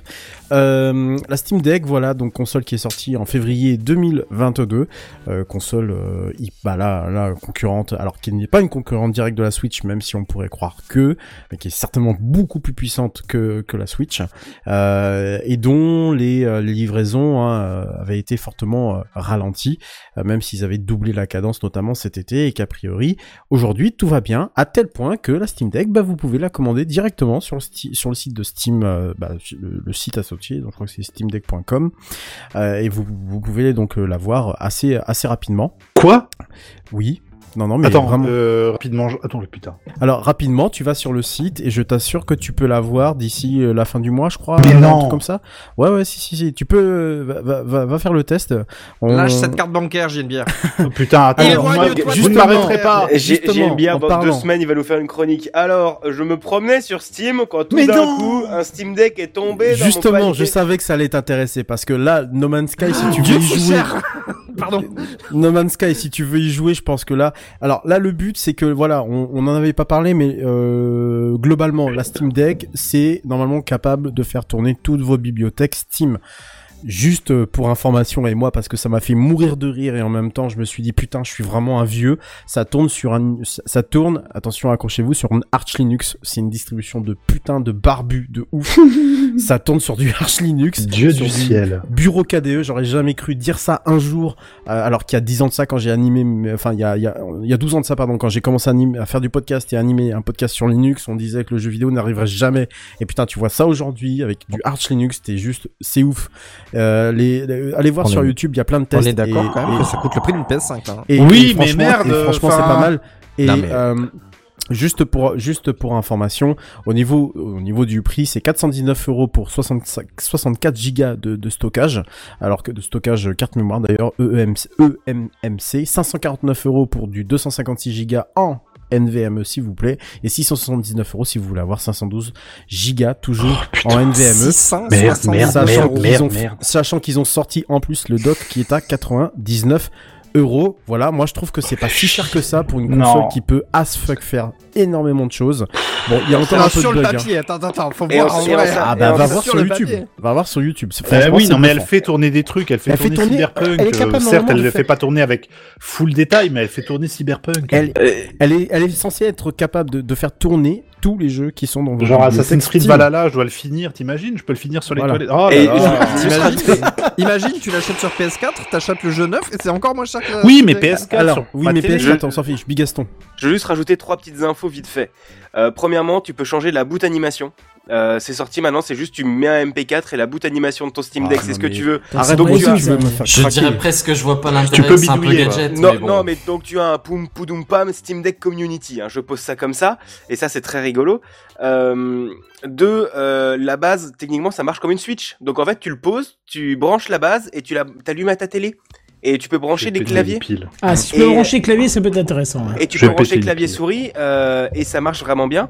Et, euh, et petit 3, c'est basé euh, aussi, tu disais sur Arch, mais c'est aussi basé sur tout ce qu'ils font av- avec Proton, qui est en gros un, Oui, un truc oui, pour faire tourner les jeux Windows. On l'avait déjà dit ici, on l'avait déjà expliqué, Mais on voilà, avait bref. déjà vu comment c'était Proton Donc par euh, à... tous les jeux ne tournent pas dessus. Tu dis c'est censé faire tourner, mais actuellement tous les jeux ne tournent pas dessus. Donc faites attention. Sur vos pages Steam, il y a un petit badge sur vérifier sur Steam Deck. Euh, ça passe, euh, moyen et on n'a pas testé. Et il y a ProtonDB de toute façon qui existe, qui est Oui, et aussi ProtonDB. pour, euh, pour Proton. Voilà, bon, en tout cas, euh, rien que pour l'exploit de me dire, putain, ça tourne sur du, du, du Linux. Moi, je suis désolé, je suis, enfin, je suis tout fou, quoi. Je me dis, même, enfin, ça, ce truc-là, j'ai envie de l'avoir. Surtout qu'il prépare une, une Steam Deck 2, d'ailleurs, en, en, en- qui est en préparation. Et euh, d'ailleurs, j'ai pas, j'ai pas précisé, mais le Proco derrière, c'est de, c'est de l'AMD, voilà. Parce qu'ils étaient quand même pas mal au niveau de, des pilotes open source, donc c'est, c'est de l'AMD, puis ça coûte aussi, Je vais je pense, un peu moins cher. Tu peux J'ai péter pile, mets ouais. 5 litres de gasoil de côté, t'inquiète pas, dans peu de temps tu pourras donc, donc voilà. Donc Tu là, il a- spécules? Ah, carrément. Moi j'ai 20... Eh, je vais vous exposer ma fortune. J'ai 25 litres de samplon 98. Oh le bâtard Et tu n'hésiteras pas à le revendre. Eh ouais. On investit comme on peut. Ça et trois Ah pots de non, mais moutarde. une à deux Eh ouais. semaines, on est passé de une à deux semaines à plusieurs mois de livraison quand même. C'est qu'est-ce qui leur est arrivé là d'un seul coup là? Bah, en fait, ils ont réussi, ils ont réussi à, euh, à accélérer la cadence des, des, des, des commandes et des livraisons. Et donc là, ils ont, ils ont terminé avec un trimestre d'avance. Ça devait être prévu pour le quatrième trimestre. Et donc là, là, du coup, tu peux, euh, bah, tu peux l'avoir assez rapidement, tout ça, parce que je- j'ai pas les chiffres de est-ce que ça a Juste bien trop marché cher. ou pas. Honnêtement, ce serait le prix d'une suite, j'achèterais direct. hein. Ouais, j'a- j'avoue que Ah non, 300 c'est cher. euros en moins, en vrai, oui, mais je pense qu'il y a tellement une- un tel développement qui est, qui est fait derrière parce que et, et tous le les gap ne sont de pas- techno est pas les mêmes. Hein, c'est- je pense que c'est deux Oui. ou trois fois plus puissant qu'une Switch. hein. ah oui oui Ah, Oui, de oui, bien sûr, c'est façon, pas ce que même pas- hein, mais... C'est même pas la, c'est même pas la concurrente de la Switch. Ça n'a même pas, ça n'a rien à voir. En plus, c'est même pas fait pour un public euh, classique euh, qui utiliserait une, une console portable pour euh, comme une Switch ou autre. hein. C'est vraiment, c'est plus initié, tu vois. Voilà, ça, ça, ça commence déjà à monter un peu Et aussi en- en gamme. Hein. J'ai rien contre la Switch, et ça n'a rien à voir. hein. Voilà.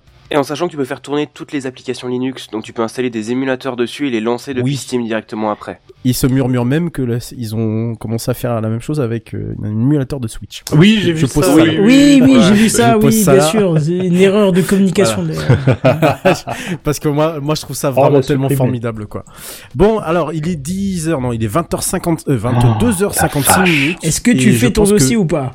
Non, je pense que je vais passer la parole Toi à aussi Doui qui a, qui n'a, qui Mais n'a non, pas parce que parlé. Louis, il a, il, Louis, il a, il a reporté. Ah, il a reporté D'accord. Oui. Bon, Ouais, bah, ouais. écoute, euh, écoute, on peut faire le dossier de la semaine, Mais hein, comme écoute, tu veux, Doui. c'est Hein. Moi, je, je te laisse Non, la non, place. Ok, bah c'est parti pour toi. Tu as entendu le dernier truc là Tu as vu l'iPad moi, qui est sorti la dernière fois? C'est le dossier de la semaine. C'est le dossier de la semaine. C'est le dossier de la semaine. C'est le dossier de la semaine, mes amis. Ah, ça c'est moderne. Ça, c'est moderne. Un petit Redscape Mais bon, hein. Redscape. Merci. Euh, un petit dossier de la semaine. euh, je vais essayer de me- m'empresser, de me, un peu de me dépêcher. Euh, que j'ai intitulé un hub de services numériques pour 12,50€ par mois. Alors qu'est-ce que j'appelle un hub de services numériques? Eh bien, tout simplement, vous savez que au jour le jour, on utilise tous tout un tas de services, de, services logiciels, hein, de ce qu'on appelle aujourd'hui classiquement les, les SaaS, les Software as a Service. Donc c'est votre, c'est votre, c'est votre cloud, c'est votre lecteur RSS, c'est votre, euh, c'est, enfin c'est tout un tas de logiciels en fait qu'on utilise euh, euh, tous les jours et euh, qui coûtent euh, bah, aujourd'hui mensuellement euh, commence à coûter un petit bras si vous commencez à les accumuler les uns derrière les autres. Alors évidemment vous pouvez payer aussi en général à l'année et puis vous font une petite réduction, mais bon il se trouve quand même que si vous payez au mois, ça peut rapidement devenir un petit budget, tout comme les SVOD, bien entendu, on, a, a souvent parlé ici, hein, des plateformes de SVOD qui, qui, qui ont pris de plus en plus d'ampleur ces, derniers, ces dernières années. Donc partant de ce, ce constat, moi ça fait des années, des années que je, de temps en temps, je, me refais un serveur, c'est-à-dire que je loue un serveur quelque part chez ce qu'on appelle un provider, donc euh, un- quelqu'un qui, enfin une entreprise qui me, qui, qui va sur lequel je vais pouvoir louer des serveurs, qui de OVA, qui de Pulse héberge, Guide LWS, etc., etc. Ils sont plusieurs sur le marché. Et euh, donc je vais pouvoir moi-même en fait aller mettre ces applications là sur euh, sur le sur le serveur en question. Alors il y a deux techniques, donc ça on appelle ça l'hébergement. Puis vous avez aussi la possibilité, et je crois que Bigaston tu l'évoquais tout à l'heure hein, via Home Server, tu peux aussi, vous pouvez aussi mettre tout ça chez vous et faire de l'auto-hébergement avec un Raspberry. Ça peut commencer avec un Raspberry Pi, etc., etc. Je pense qu'on en avait déjà parlé un peu dans Techcraft euh, et c'est toujours Même bien de rappeler. NAS, hein. Euh, Voilà, même sur un NAS, effectivement, sur un NAS, tout ce que je, dont je vais vous parler là, vous avez la possibilité carrément de l'installer sur votre NAS. Bon, faut un tout petit peu de puissance quand même, hein, faut pas le premier NAS, faut pas le NAS premier prix, je pense pas. Ah non, c'est sûr. même- Et vous avez même cette possibilité d'ailleurs sur les dernières Freebox où euh, vous avez des services euh, type Docker qui vous permettent de d'instancier euh, des, euh, des des des comment dire des des conteneurs. euh, Mais voilà, les, free- les Freebox Delta, c'est limite des NAS hein, en termes de puissance. hein. oui, tout à fait, ouais. J'irai pas plus loin parce que là, c'est c'est pas le but de mon dossier. Le, le, le but, c'est de d'y aller le plus accessible possible. Alors, pourquoi je dis un hub de, de, de services numériques? Parce que moi, j'en utilise énormément. Voilà, j'en ai euh, j'en- ai beaucoup au quotidien. Euh, pour vous pour vous citer, j'ai un cloud, j'ai un lecteur RSS, j'ai un logiciel de notes, j'ai un, un gestionnaire de mots de passe, j'ai un site internet également que, que je gère, que vous connaissez peut-être, donc qui est Asson des mers, que je que je que je qui est donc une- un label de un label de podcast que je, que je fais avec Feel Good, qu'on salue au passage.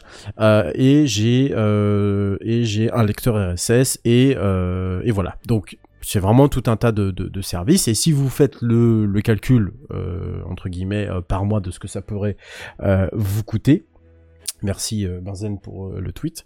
Désolé pour la perturbation. Je, je t'en prie. Si vous faites le, le calcul global de ce que ça peut vous coûter par mois, en tout cas de ce que moi ça coûte par mois, bah, je m'en sors pour quasiment 35 euros par mois. Voilà, ce qui est pas négligeable entre guillemets. Alors vous allez me dire c'est quand même c'est quand même tout petit, mais vous allez voir l'économie à la fin, elle est réelle. Alors du coup, qu'est-ce que j'ai fait ces derniers temps? C'est-à-dire que j'ai quand même pas mal de boulot, mais j'aime bien me charger de boulot. Je me suis pris un petit serveur hébergé chez One Provider. One Provider, c'est un provider en fait canadien qui vous permet de louer à des prix qui sont quand même assez cassés des serveurs plutôt puissants qui sont en fait des, gammes plus anciennes provenant de d'autres providers comme Scaleway, OVH, etc., etc. Voilà, OVH, vous avez par exemple des Soyuz Start, ce genre de choses.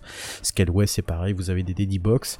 Et donc c'est, ce sont des, des, des, des, des serveurs qui ne sont plus bons pour leur gamme, du coup, ou qui ont trop d'heures, qui accumulent trop d'heures au niveau des, des quoique je pense qu'ils doivent changer quand même les disques, qui accumulent trop d'heures et du coup, ils les revendent à prix cassé chez ce provider-là.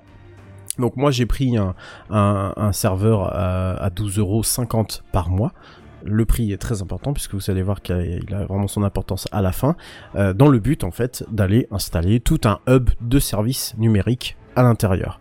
Euh, alors dedans, euh, évidemment, euh, pour faire la comparaison, vous avez donc les services que moi j'utilise actuellement aujourd'hui, enfin que j'utilisais avant, et vous avez les services euh, auto, euh, enfin les, servi- les services que vous allez héberger. Alors évidemment, tous ces services sont open source, euh, puisque bon, euh, enfin les, les logiciels propriétaires n'ont pas vraiment investi le côté je peux l'installer sur mon serveur. C'est souvent, c'est très souvent, euh, alors sauf à une exception près, puisque je suis en train de penser à Plex, par exemple, Plex qui est donc propriétaire, euh, voilà, qui peut lui s'installer, contrairement peut-être à, à- à d'autres.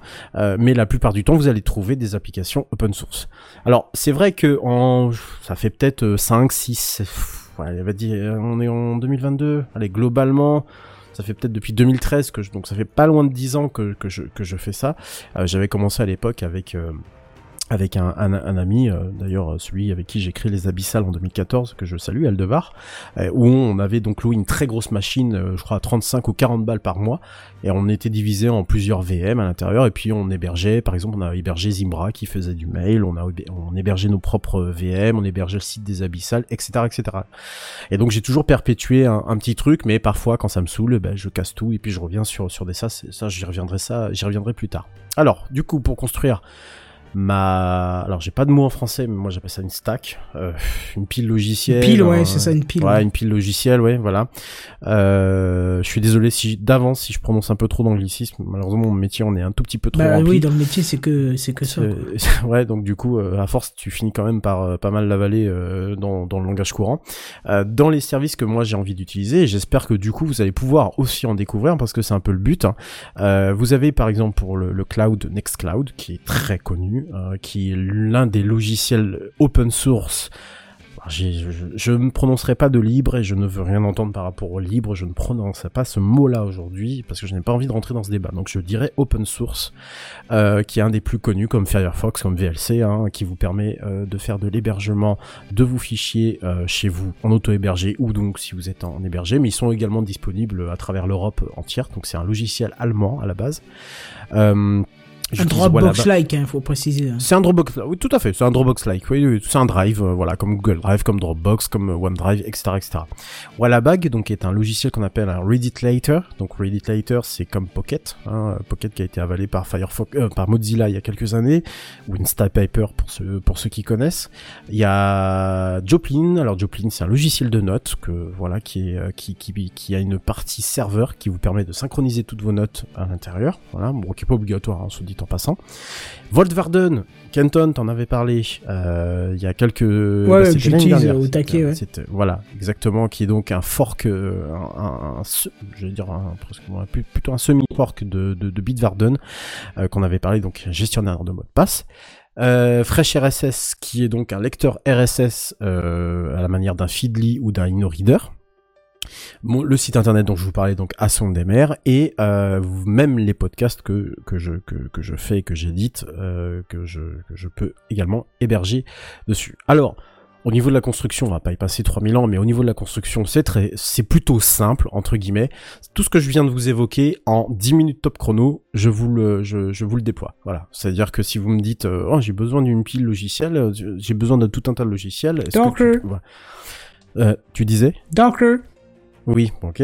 Euh, merci pour cette belle remarque, Kenton. Bah oui, Euh, c'est ça. En gros, c'est Docker oui. qui a un peu révolutionné euh, tout ce qui est euh, Exa- oui, oui, bien installation sûr, oui, oui. rapide de logiciels, quoi. Tout à fait, tout à fait, parce que euh, en fait, il y a, ri- il y, a, il y a rien de sorcier euh, à partir du moment où euh, globalement vous euh, globalement vous comprenez un peu le, comment s'agence tout ça, c'est-à-dire que chaque logiciel dont je viens de vous citer le nom est considéré comme étant euh, un conteneur et à l'intérieur de ce conteneur, il y a le logiciel, mais il y a également toutes les dépendances. Parce que vous savez, alors quand vous lancez un point .exe sur Windows, pour ne reprendre que cet exemple-là, vous, à l'intérieur de votre point .exe, Bigaston, tu m'arrêtes si je dis une grosse connerie, mais à l'intérieur de votre exe, vous allez avoir l'application, mais aussi tout un tas de, de, de librairies, de dépendances qui vont être nécessaires pour faire fonctionner cette application-là. Et tu Ça, ça dépend en fait. Euh, T'as plusieurs modes Cas de général, fonction- cas général, cas général. On va Ouais, faire cas- simple, il est Cas, 23 géné- h cas général, oui, mais ça dépend. Mais oui. Ça dépend, mais cas général, c'est voilà. Sous Linux, c'est exactement la même chose. Euh, Enfin, c'est exactement. Là, pour le coup, c'est même pas un cas général. Enfin, c'est même pas un cas spécifique. C'est le cas général. Voilà, ça fonctionne comme ça. Euh, évidemment, vous avez des dépendances qui qu'utilisent le système qui sont déjà dans le système. Et bien là, dans le conteneur Docker, vous avez tout à l'intérieur. C'est-à-dire, voilà, vous avez euh, l'application plus les dépendances, et on s'en fiche totalement de savoir ce qu'il y a hors du système. C'est tout l'intérêt en fait d'un Docker. Voilà. Euh, et donc, ces Dockers-là, vous les disposez. Vous... Alors, imaginez que c'est des cubes, en fait. Voilà, des conteneurs, des cubes, euh, des petits cubes. Vous savez, euh, quand vous êtes enfant, vous avez sans doute joué aux cubes. Et ben voilà, c'est exactement la même chose. Ça faisait des, des petits cubes.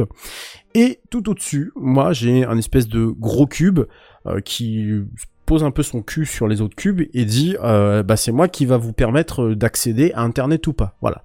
Ce truc là on avait on appelle ça un, un- dans l'anglais en anglais un reverse proxy. J'ai pas de nom en français je suis désolé j'ai pas de Bah, il y a traduction pas de nom, en fait. Euh, voilà, euh, j'ai toujours appelé ça un reverse proxy, ça veut dire qu'il va, il va, il va voir qu'effectivement les applications en dessous vont vouloir discuter, il va, et donc ils, qui veulent accéder à Internet, mais c'est lui qui va être chargé d'ordonnancer un peu tout ça en disant, ok, toi, application, tu, je te fais passer par cette porte-là, et hop, tu peux traverser, c'est bon, tu, tu es sur Internet, tu es accessible depuis Internet. Je schématise, je vois des gros yeux par-ci par-là, je schématise grossièrement comment ça fonctionne, d'accord? Cite le nom quand même pour, euh, pour ceux qui Alors, ont un le- peu de ouais, vécu, le reverse Trafic, proxy, quoi, je pense. Oui, c'est Trafic, voilà. Il en existe plusieurs. Il y a NGX euh, aussi qui fait euh, très bien ce truc-là. Apache aussi le faisait, bien entendu. Enfin, le fait toujours d'ailleurs. Euh, mais effectivement, moi j'utilise Trafic puisqu'il a un aspect qui est très très moderne et surtout permet de voir dynamiquement euh, les, euh, les les conteneurs, les conteneurs Docker puisqu'il est un, euh, t'instancies un conteneur Docker, il le voit, il, il le voit automatiquement, euh, ce qui est plutôt pratique. Et au-dessus de ça, bah moi j'ai après j'ai derrière, bon, sans, sans citer les, les- les choses, hein, derrière j'ai un Cloudflare qui euh, qui distribue, qui euh, est récupéré par mon nom de domaine et puis euh, qui est chargé de faire un, une énième porte, enfin un énième porte d'accès pour pour pour en tant que en tant que Pour distributeur. de sécuriser surtout. Voilà pour sécuriser en tant que distributeur de contenu pour, pour vérifier qu'il y a pas il y a pas il y a pas trop de monde qui qui, qui traverse la porte. Qui vient taper juste- comme ton Synology. Exactement. Alors, ça. ça me fait, ça me permet quand même de, de, de rappeler une chose, c'est que quand vous êtes hébergé ou auto-hébergé, la sécurité, c'est pas à prendre, pardon, à la légère, euh, puisque, alors, c'est aussi un des inconvénients que l'on peut avoir sur ce type de sur ce type de solution, c'est bien entendu, bah, la maintenance c'est vous, la sécurité c'est vous, et que bah, si jamais vous vous faites hacker, bah en gros c'est vous avez vos yeux pour pleurer, voilà, parce que euh, c'est comme tout, c'est pas infaillible, et s'il y a des éditeurs de logiciels, même plus gros, qui se font déjà hacker eux-mêmes, en tant que pro, en tant que provider SaaS, vous imaginez bien que vous, petit particulier, vous n'avez certainement pas les, les compétences de 500 personnes, même si vous avez beaucoup de compétences comme moi ou d'autres ici, mais qu'effectivement, vous pouvez aussi tomber sur le, le, le hacker tellement méchant qui vous finit par tout vous détruire. Bon, ça m'est arrivé une fois, c'est un peu traumatisant, c'est vrai, mais euh, globalement, si vous respectez quelques règles de sécurité essentielles, ne serait-ce que les connexions au serveur, bah, vous les faites pas, vous les faites pas avec un mot de passe, essayez de les faire avec une clé, une clé, une clé privée. Enfin, ce sont des, il y a plein de trucs sur Internet qui existent, qui vous, qui vous disent comment. Enfin, je trouve ça totalement aberrant en fait que quelqu'un qui se connecterait, par exemple, en route sur un serveur avec euh, un mot de passe à, à quatre lettres, quoi. Je veux dire, ça n'a, ça n'a aucun sens. Et heureusement aujourd'hui, c'est de plus en plus rare. Mais voilà, ne serait-ce que ce genre de sécurité essentielle, ça peut déjà aider pas mal à ce que derrière vous ayez euh, un serveur qui soit un tant soit peu sécurisé, même si évidemment ça ne suffit pas et qui a besoin de briques logicielles. Donc, c'est vrai que c'est un inconvénient de ce côté-là puisque bah, vous avez euh, toujours la possibilité de vous faire euh, de, de vous faire pirater euh, mode méchant. Vous pouvez aussi, on peut aussi considérer qu'en termes d'inconvénients, les logiciels que j'utilise par exemple ont peut-être moins de fonctions, sont peut-être moins sexy que les SaaS, parce que les SaaS ça vous attire toujours aussi avec une certaine ergonomie, une ergonomie qui est issue du fait que comme ce sont des logiciels supportés en général par des boîtes, elles ont toujours une UX, donc un, un design qui est toujours assez alléchant, qui peut un peu rebuter le fait que derrière euh, des logiciels le soient, le soient un peu moins. Moi j'en veux pour preuve par exemple le logiciel de RSS que j'utilise, bah, ce qu'il y a de plus sexy et qui est pas, qui est, qui qui est dégueulasse. C'est vrai qu'il est- pas très beau. Hein. Là-bas, je l'ai est- testé, je l'ai vite beau. viré parce qu'il est pas beau. J'ai- hein. Ouais, ouais. J'ai un thème euh, Nord dessus, tu, tu sais, avec les couleurs euh, Oh, je me souviens plus du, thèmes, du schéma Nord. Euh, non, non, c'est euh, tu sais les couleurs Nord. Tu vois ce que c'est, Bigaston euh, C'est un, c'est un, c'est un schéma de thème. enfin, c'est un thème de, c'est plusieurs couleurs en fait qui, qui s'associent et ça constitue un truc qui s'appelle Nord. Bah, allez taper sur internet Nord Schem, vous allez voir. C'est un, c'est une ensemble de codes couleurs. Voilà, ça respecte ce Il est vraiment pas beau. Moi, je sais que sur iOS, j'utilise. euh, Alors, il n'y a pas de Fresh RSS sur iOS, donc j'utilise pour mon téléphone un comment dire un, logiciel qui permet de récupérer les flux puisque Fresh RSS est encore compatible avec un, qu'on s'appelle un protocole qui s'appelle Fever et euh, du coup on a euh, on a quelque chose d'un peu plus d'un peu plus sexy mais bon voilà c'est vrai que c'est pas non plus Enfin, ça fait ça fait pas rêver, hein, je, vais, je vais dire les choses telles. Par contre, en termes d'avantages, et, et ça, c'est quelque chose de totalement euh, que, enfin, mon banquier m'a dit, mais c'est bien ce que tu fais, mais j'ai pas de banquier donc tout va bien. Euh, c'est les coûts. Parce qu'évidemment, comparé, comparé à du SaaS, euh, bah, vous réduisez tous vos coûts par, euh, bah, par, par le fait que vous ne payez plus que 12,50€. Alors je sais pas, ça peut vous paraître faible comme argument. J'ai fait un tableau juste devant moi euh, qui vous, qui, qui, qui, euh, qui, euh, sur lequel je peux vous dire que entre le hosted, donc l'héberger à 12,50€, euh, face aux 33 euros euh, que je pouvais dépenser euh, lorsque j'étais sur du SaaS, voilà, je gagne quand même 20 balles, 20, 21, 21 euros. Bon, vous allez me dire euh, économie de chandelle, mais Non, 21 par mois, c'est quand même pas rien. Oh, bah ça commence à chiffrer vite. Ça, hein. ça chiffre. Et aussi, rien que pour le stockage, la puissance, moi je paye un... Je suis pas chez ton provider de stockage parce que je le connais pas, mais moi je suis chez Qui me suffit. Oui. Et sur un serveur NAS, en gros, il y a l'intégralité de mes sites web qui tournent, il y a UPod, il y a... Enfin, c'est un énorme bordel. Mm. Et, euh, et j'ai 2 Tera de stockage pour 20 euros par mois. Donc en fait, ça te permet d'avoir un stockage en ligne si tu mets en place un Xcloud qui a globalement la même interface qu'un Google, hein, qu'un Google Oui, Drive. Oui, oui, bien sûr. Euh, ça te permet d'avoir un stockage qui est vachement plus grand et vachement moins cher Bien que sûr. ce que tu pourrais trouver chez la concurrence. Bien Voilà. sûr. Et puis, euh, alors, je, je, je, je- il y a aussi euh, quelque chose sur lequel j'ai pas, pas- j'ai pas, j'ai pas trop parlé, c'est les backups, par exemple. Hein, là, avec les 20, 20 balles de différence, je peux très bien m'acheter. Enfin, je peux très bien me prendre un qui me suffit. Je connais très bien le qui me suffit. J'ai tourné pas mal euh, dessus. Il fut-il un temps. Euh, un qui me suffit à 5 ou 5 balles, qui me propose déjà 500 gigas, je crois, de, de stockage, un truc comme ça, et balancer mes backups dessus. En plus, en distant, du coup, bah, c'est encore, c'est encore mieux, quoi. Donc, Sécurisé bah, à mon mort. truc est- Oui, c'est sécurisé à mort et mon truc n'est pas encore euh, totalement terminé. Donc voilà, je commence. euh, Mais si vous comptez les InnoReader à 9 euros, euh, le, le drive d'Infomania que j'utilise à 6,65€, le Joplin à 5,99€, le Pulse héberge pour le site internet à 2 euros, l'Instapaper à 2,99€ et PodCloud à 6 euros, même si effectivement je pourrais aussi utiliser Vodio qui lui est gratuit, pour le coup, ça fait quand même 30 bahts, enfin ça fait 33 euros et ça commence à chiffrer un peu. Maintenant, je me dis que me connaissant et Kenton, tu commences à me connaître, j'ai mes Oui, dans 6 mois, tu me mes finis, tu humeurs. vas, euh, tu vas Voilà. aller, voilà. Voilà, dans six mois, je casse tout et je, je, et puis je retourne à mes, à mes petits, à mes, à mes petits sas préférés, sachant que, encore une fois, en 10 minutes, tout ça, c'est euh, réhostable très rapidement et très facilement. Euh, donc voilà. Donc, il, il- il- alors il y a, il y a ça, et puis il y a aussi, en termes d'avantages et non des moindres, je trouve, euh, l'hébergement ma- est maîtrisé parce que c'est vous, parce que ce sont vos données aussi. hein, on parle suffisamment de vie privée aujourd'hui, on laisse pas n'importe qui ces, données. Euh, et je pense que du coup, ça c'est aussi un argument et le fait aussi que bah, ça apprend énormément de choses. Je le dis franchement en tant que en tant qu'aujourd'hui DevOps, euh, dans la fonction que j'occupe aujourd'hui, j'ai appris énormément en fait en bidouillant, bidouillant tout seul mes propres hébergements, en me ratant, en cassant des trucs, en passant des nuits entières à réécrire des fichiers Docker en veux-tu en voilà, essayer d'instancier ça avec du Kubernetes et, et encore j'en ai pas parlé, ça, ça pourrait faire partie d'un autre d'un autre sujet, etc. etc. C'est de la Je merde. trouve que Oh non, c'est pas de la merde. Ah non non. Ça Euh, m'intéresse. En fait, ouais, alors non non parce que tu travailles pas avec. Voilà, je suis sûr que tu travailles Il pas avec. pas dire Si ça, tu- Big Gaston, euh, s'il te plaît. Si tu si tu dis ça, Bigaston, Non, c'est que tu travailles pas avec. Tu Non, mais je avec. troll, je troll, je troll, j'en ai jamais fait, mais j'ai juste. Voilà, oui, t'en as jamais fait. Voilà. En termes de techno, c'est incroyable, mais c'est. Voilà, c'est incroyable. Ouais, oui, bah Ah voilà, oui, c'est pas de la merde. entre Docker, C'est Swarm pas- et Kubernetes, oui, c'est euh, c'est c'est très complexe, mais Je travaille avec au quotidien, c'est loin d'être de la merde. C'est c'est pas génial, c'est pas le truc euh, extrême non plus, hein, mais euh, c'est loin d'être la merde. Euh, voilà, et ça fait, je pense, apprendre énormément de choses. En tout cas, Ah moi, oui, euh, oui, si, oui. si je suis devenu, si je suis devenu DevOps aujourd'hui, ben je le dois aussi à, à toutes ces nuits où j'ai fait, j'ai voulu faire les choses tout seul, et je trouve que c'est un bel, c'est aussi un bel apprentissage. Donc voilà, vous avez, il y a même pas besoin d'aller chez One Provider, hein, une vieille bécane qui traîne chez vous, euh, deux disques durs, enfin un disque dur ou deux disques durs, vous achetez un SSD, putain ça coûte, ça coûte que dalle. faites du raid, par contre.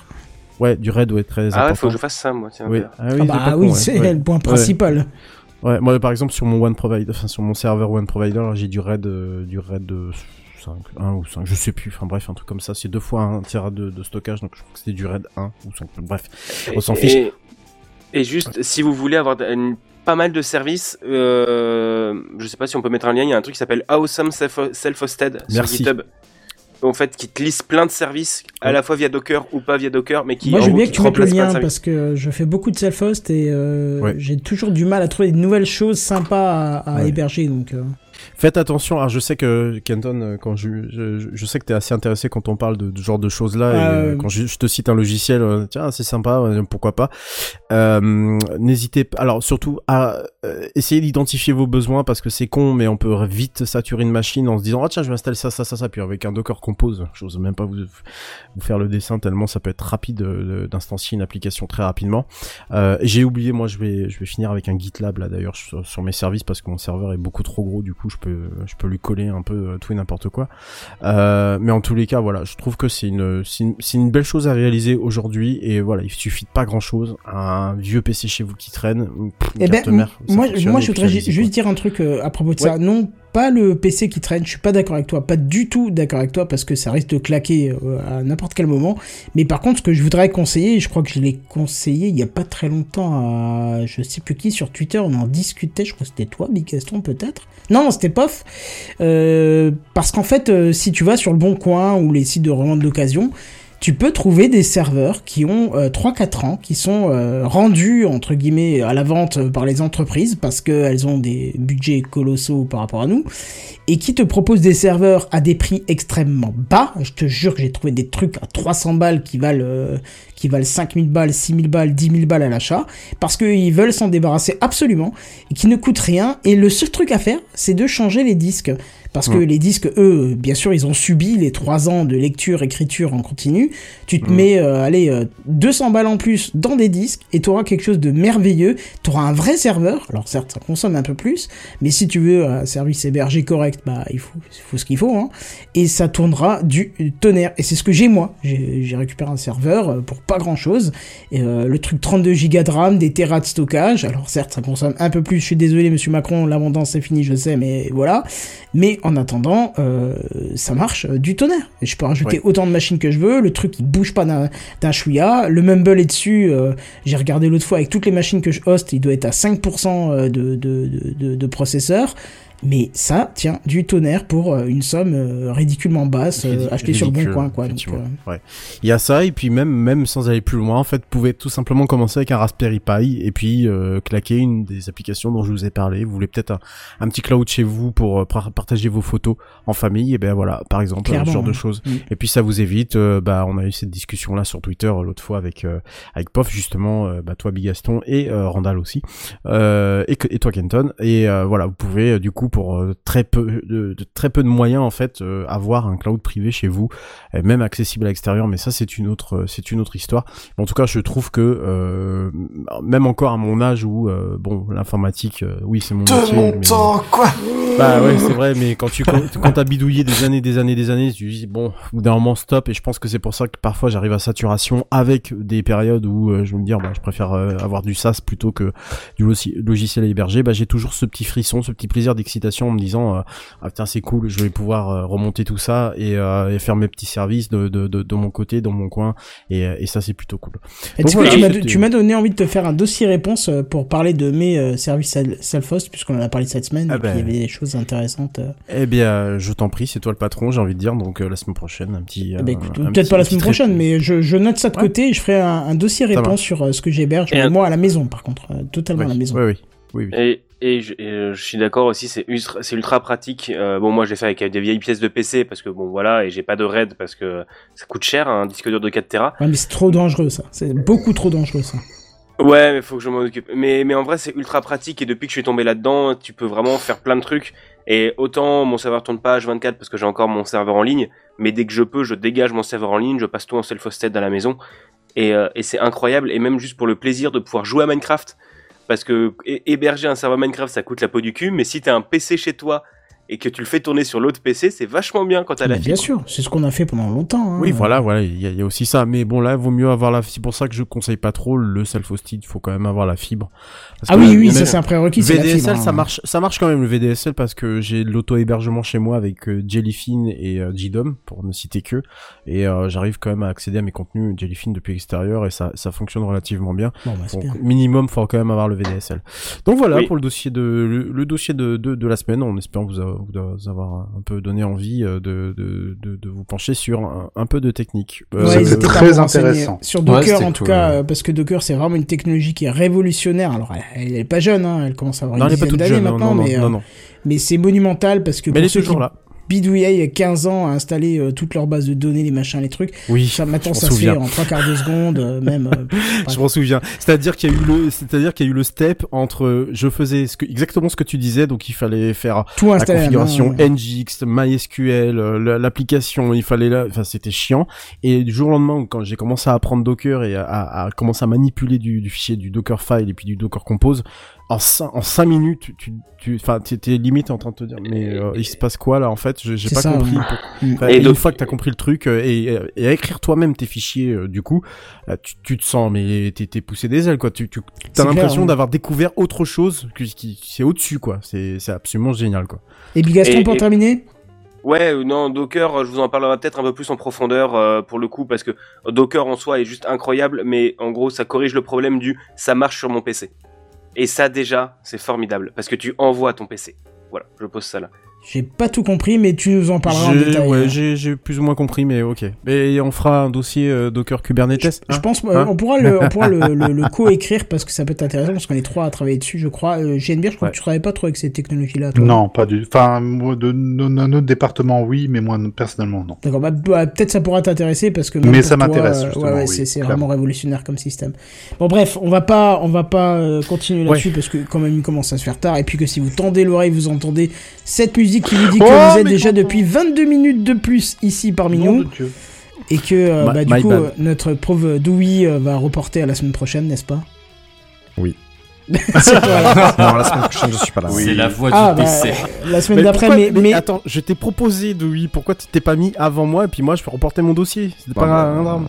Il était déjà très tard. Mais il il lui faut Oh. de la place. Il lui faut de la place parce que le dossier qu'il va traiter, ça me, ça me plaît aussi beaucoup. Et d'ailleurs, tu l'as émis dans coup de cœur de la semaine. Moi, je veux bien que tu le mettes dans le dossier de la semaine parce que pour moi, ça, ça me semble intéressant. C'est pas si j'arriverai à tenir sur tout un dossier. Mais... Bah, tout un dossier, il n'y a pas besoin de faire long. Hein. Un dossier, c'est juste la catégorie. a pas de maître étalon. Allez, C'est pas que la taille qui compte. Fais-toi Ah oui. plaisir. Voilà, c'est ce que disait ta mère hier soir. Allez, bref. Cordialement, Kenton. En fait, je viens de m'insulter moi-même en réécoutant ce que je dis, mais c'est pas grave. Bref, Le Allez. respect, c'est surcoté. c'est Ah, la fin de l'émission. On a fait euh, un bon bout de chemin ce soir ensemble. Ça nous a fait plaisir. On était super une belle aventure parmi humaine. nous.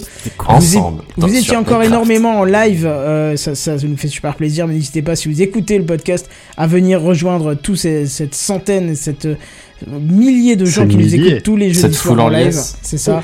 Parce que même, on n'a même pas pu citer de commentaires tellement il y avait de monde, donc c'était Oh assez impressionnant.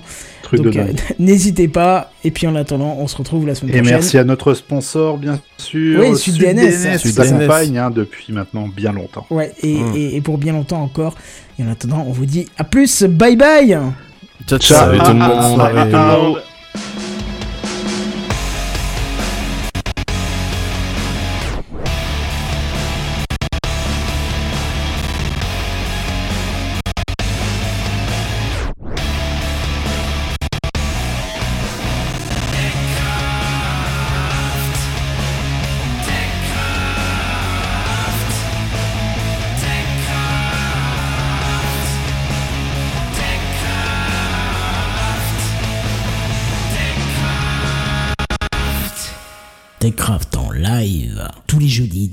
Ah,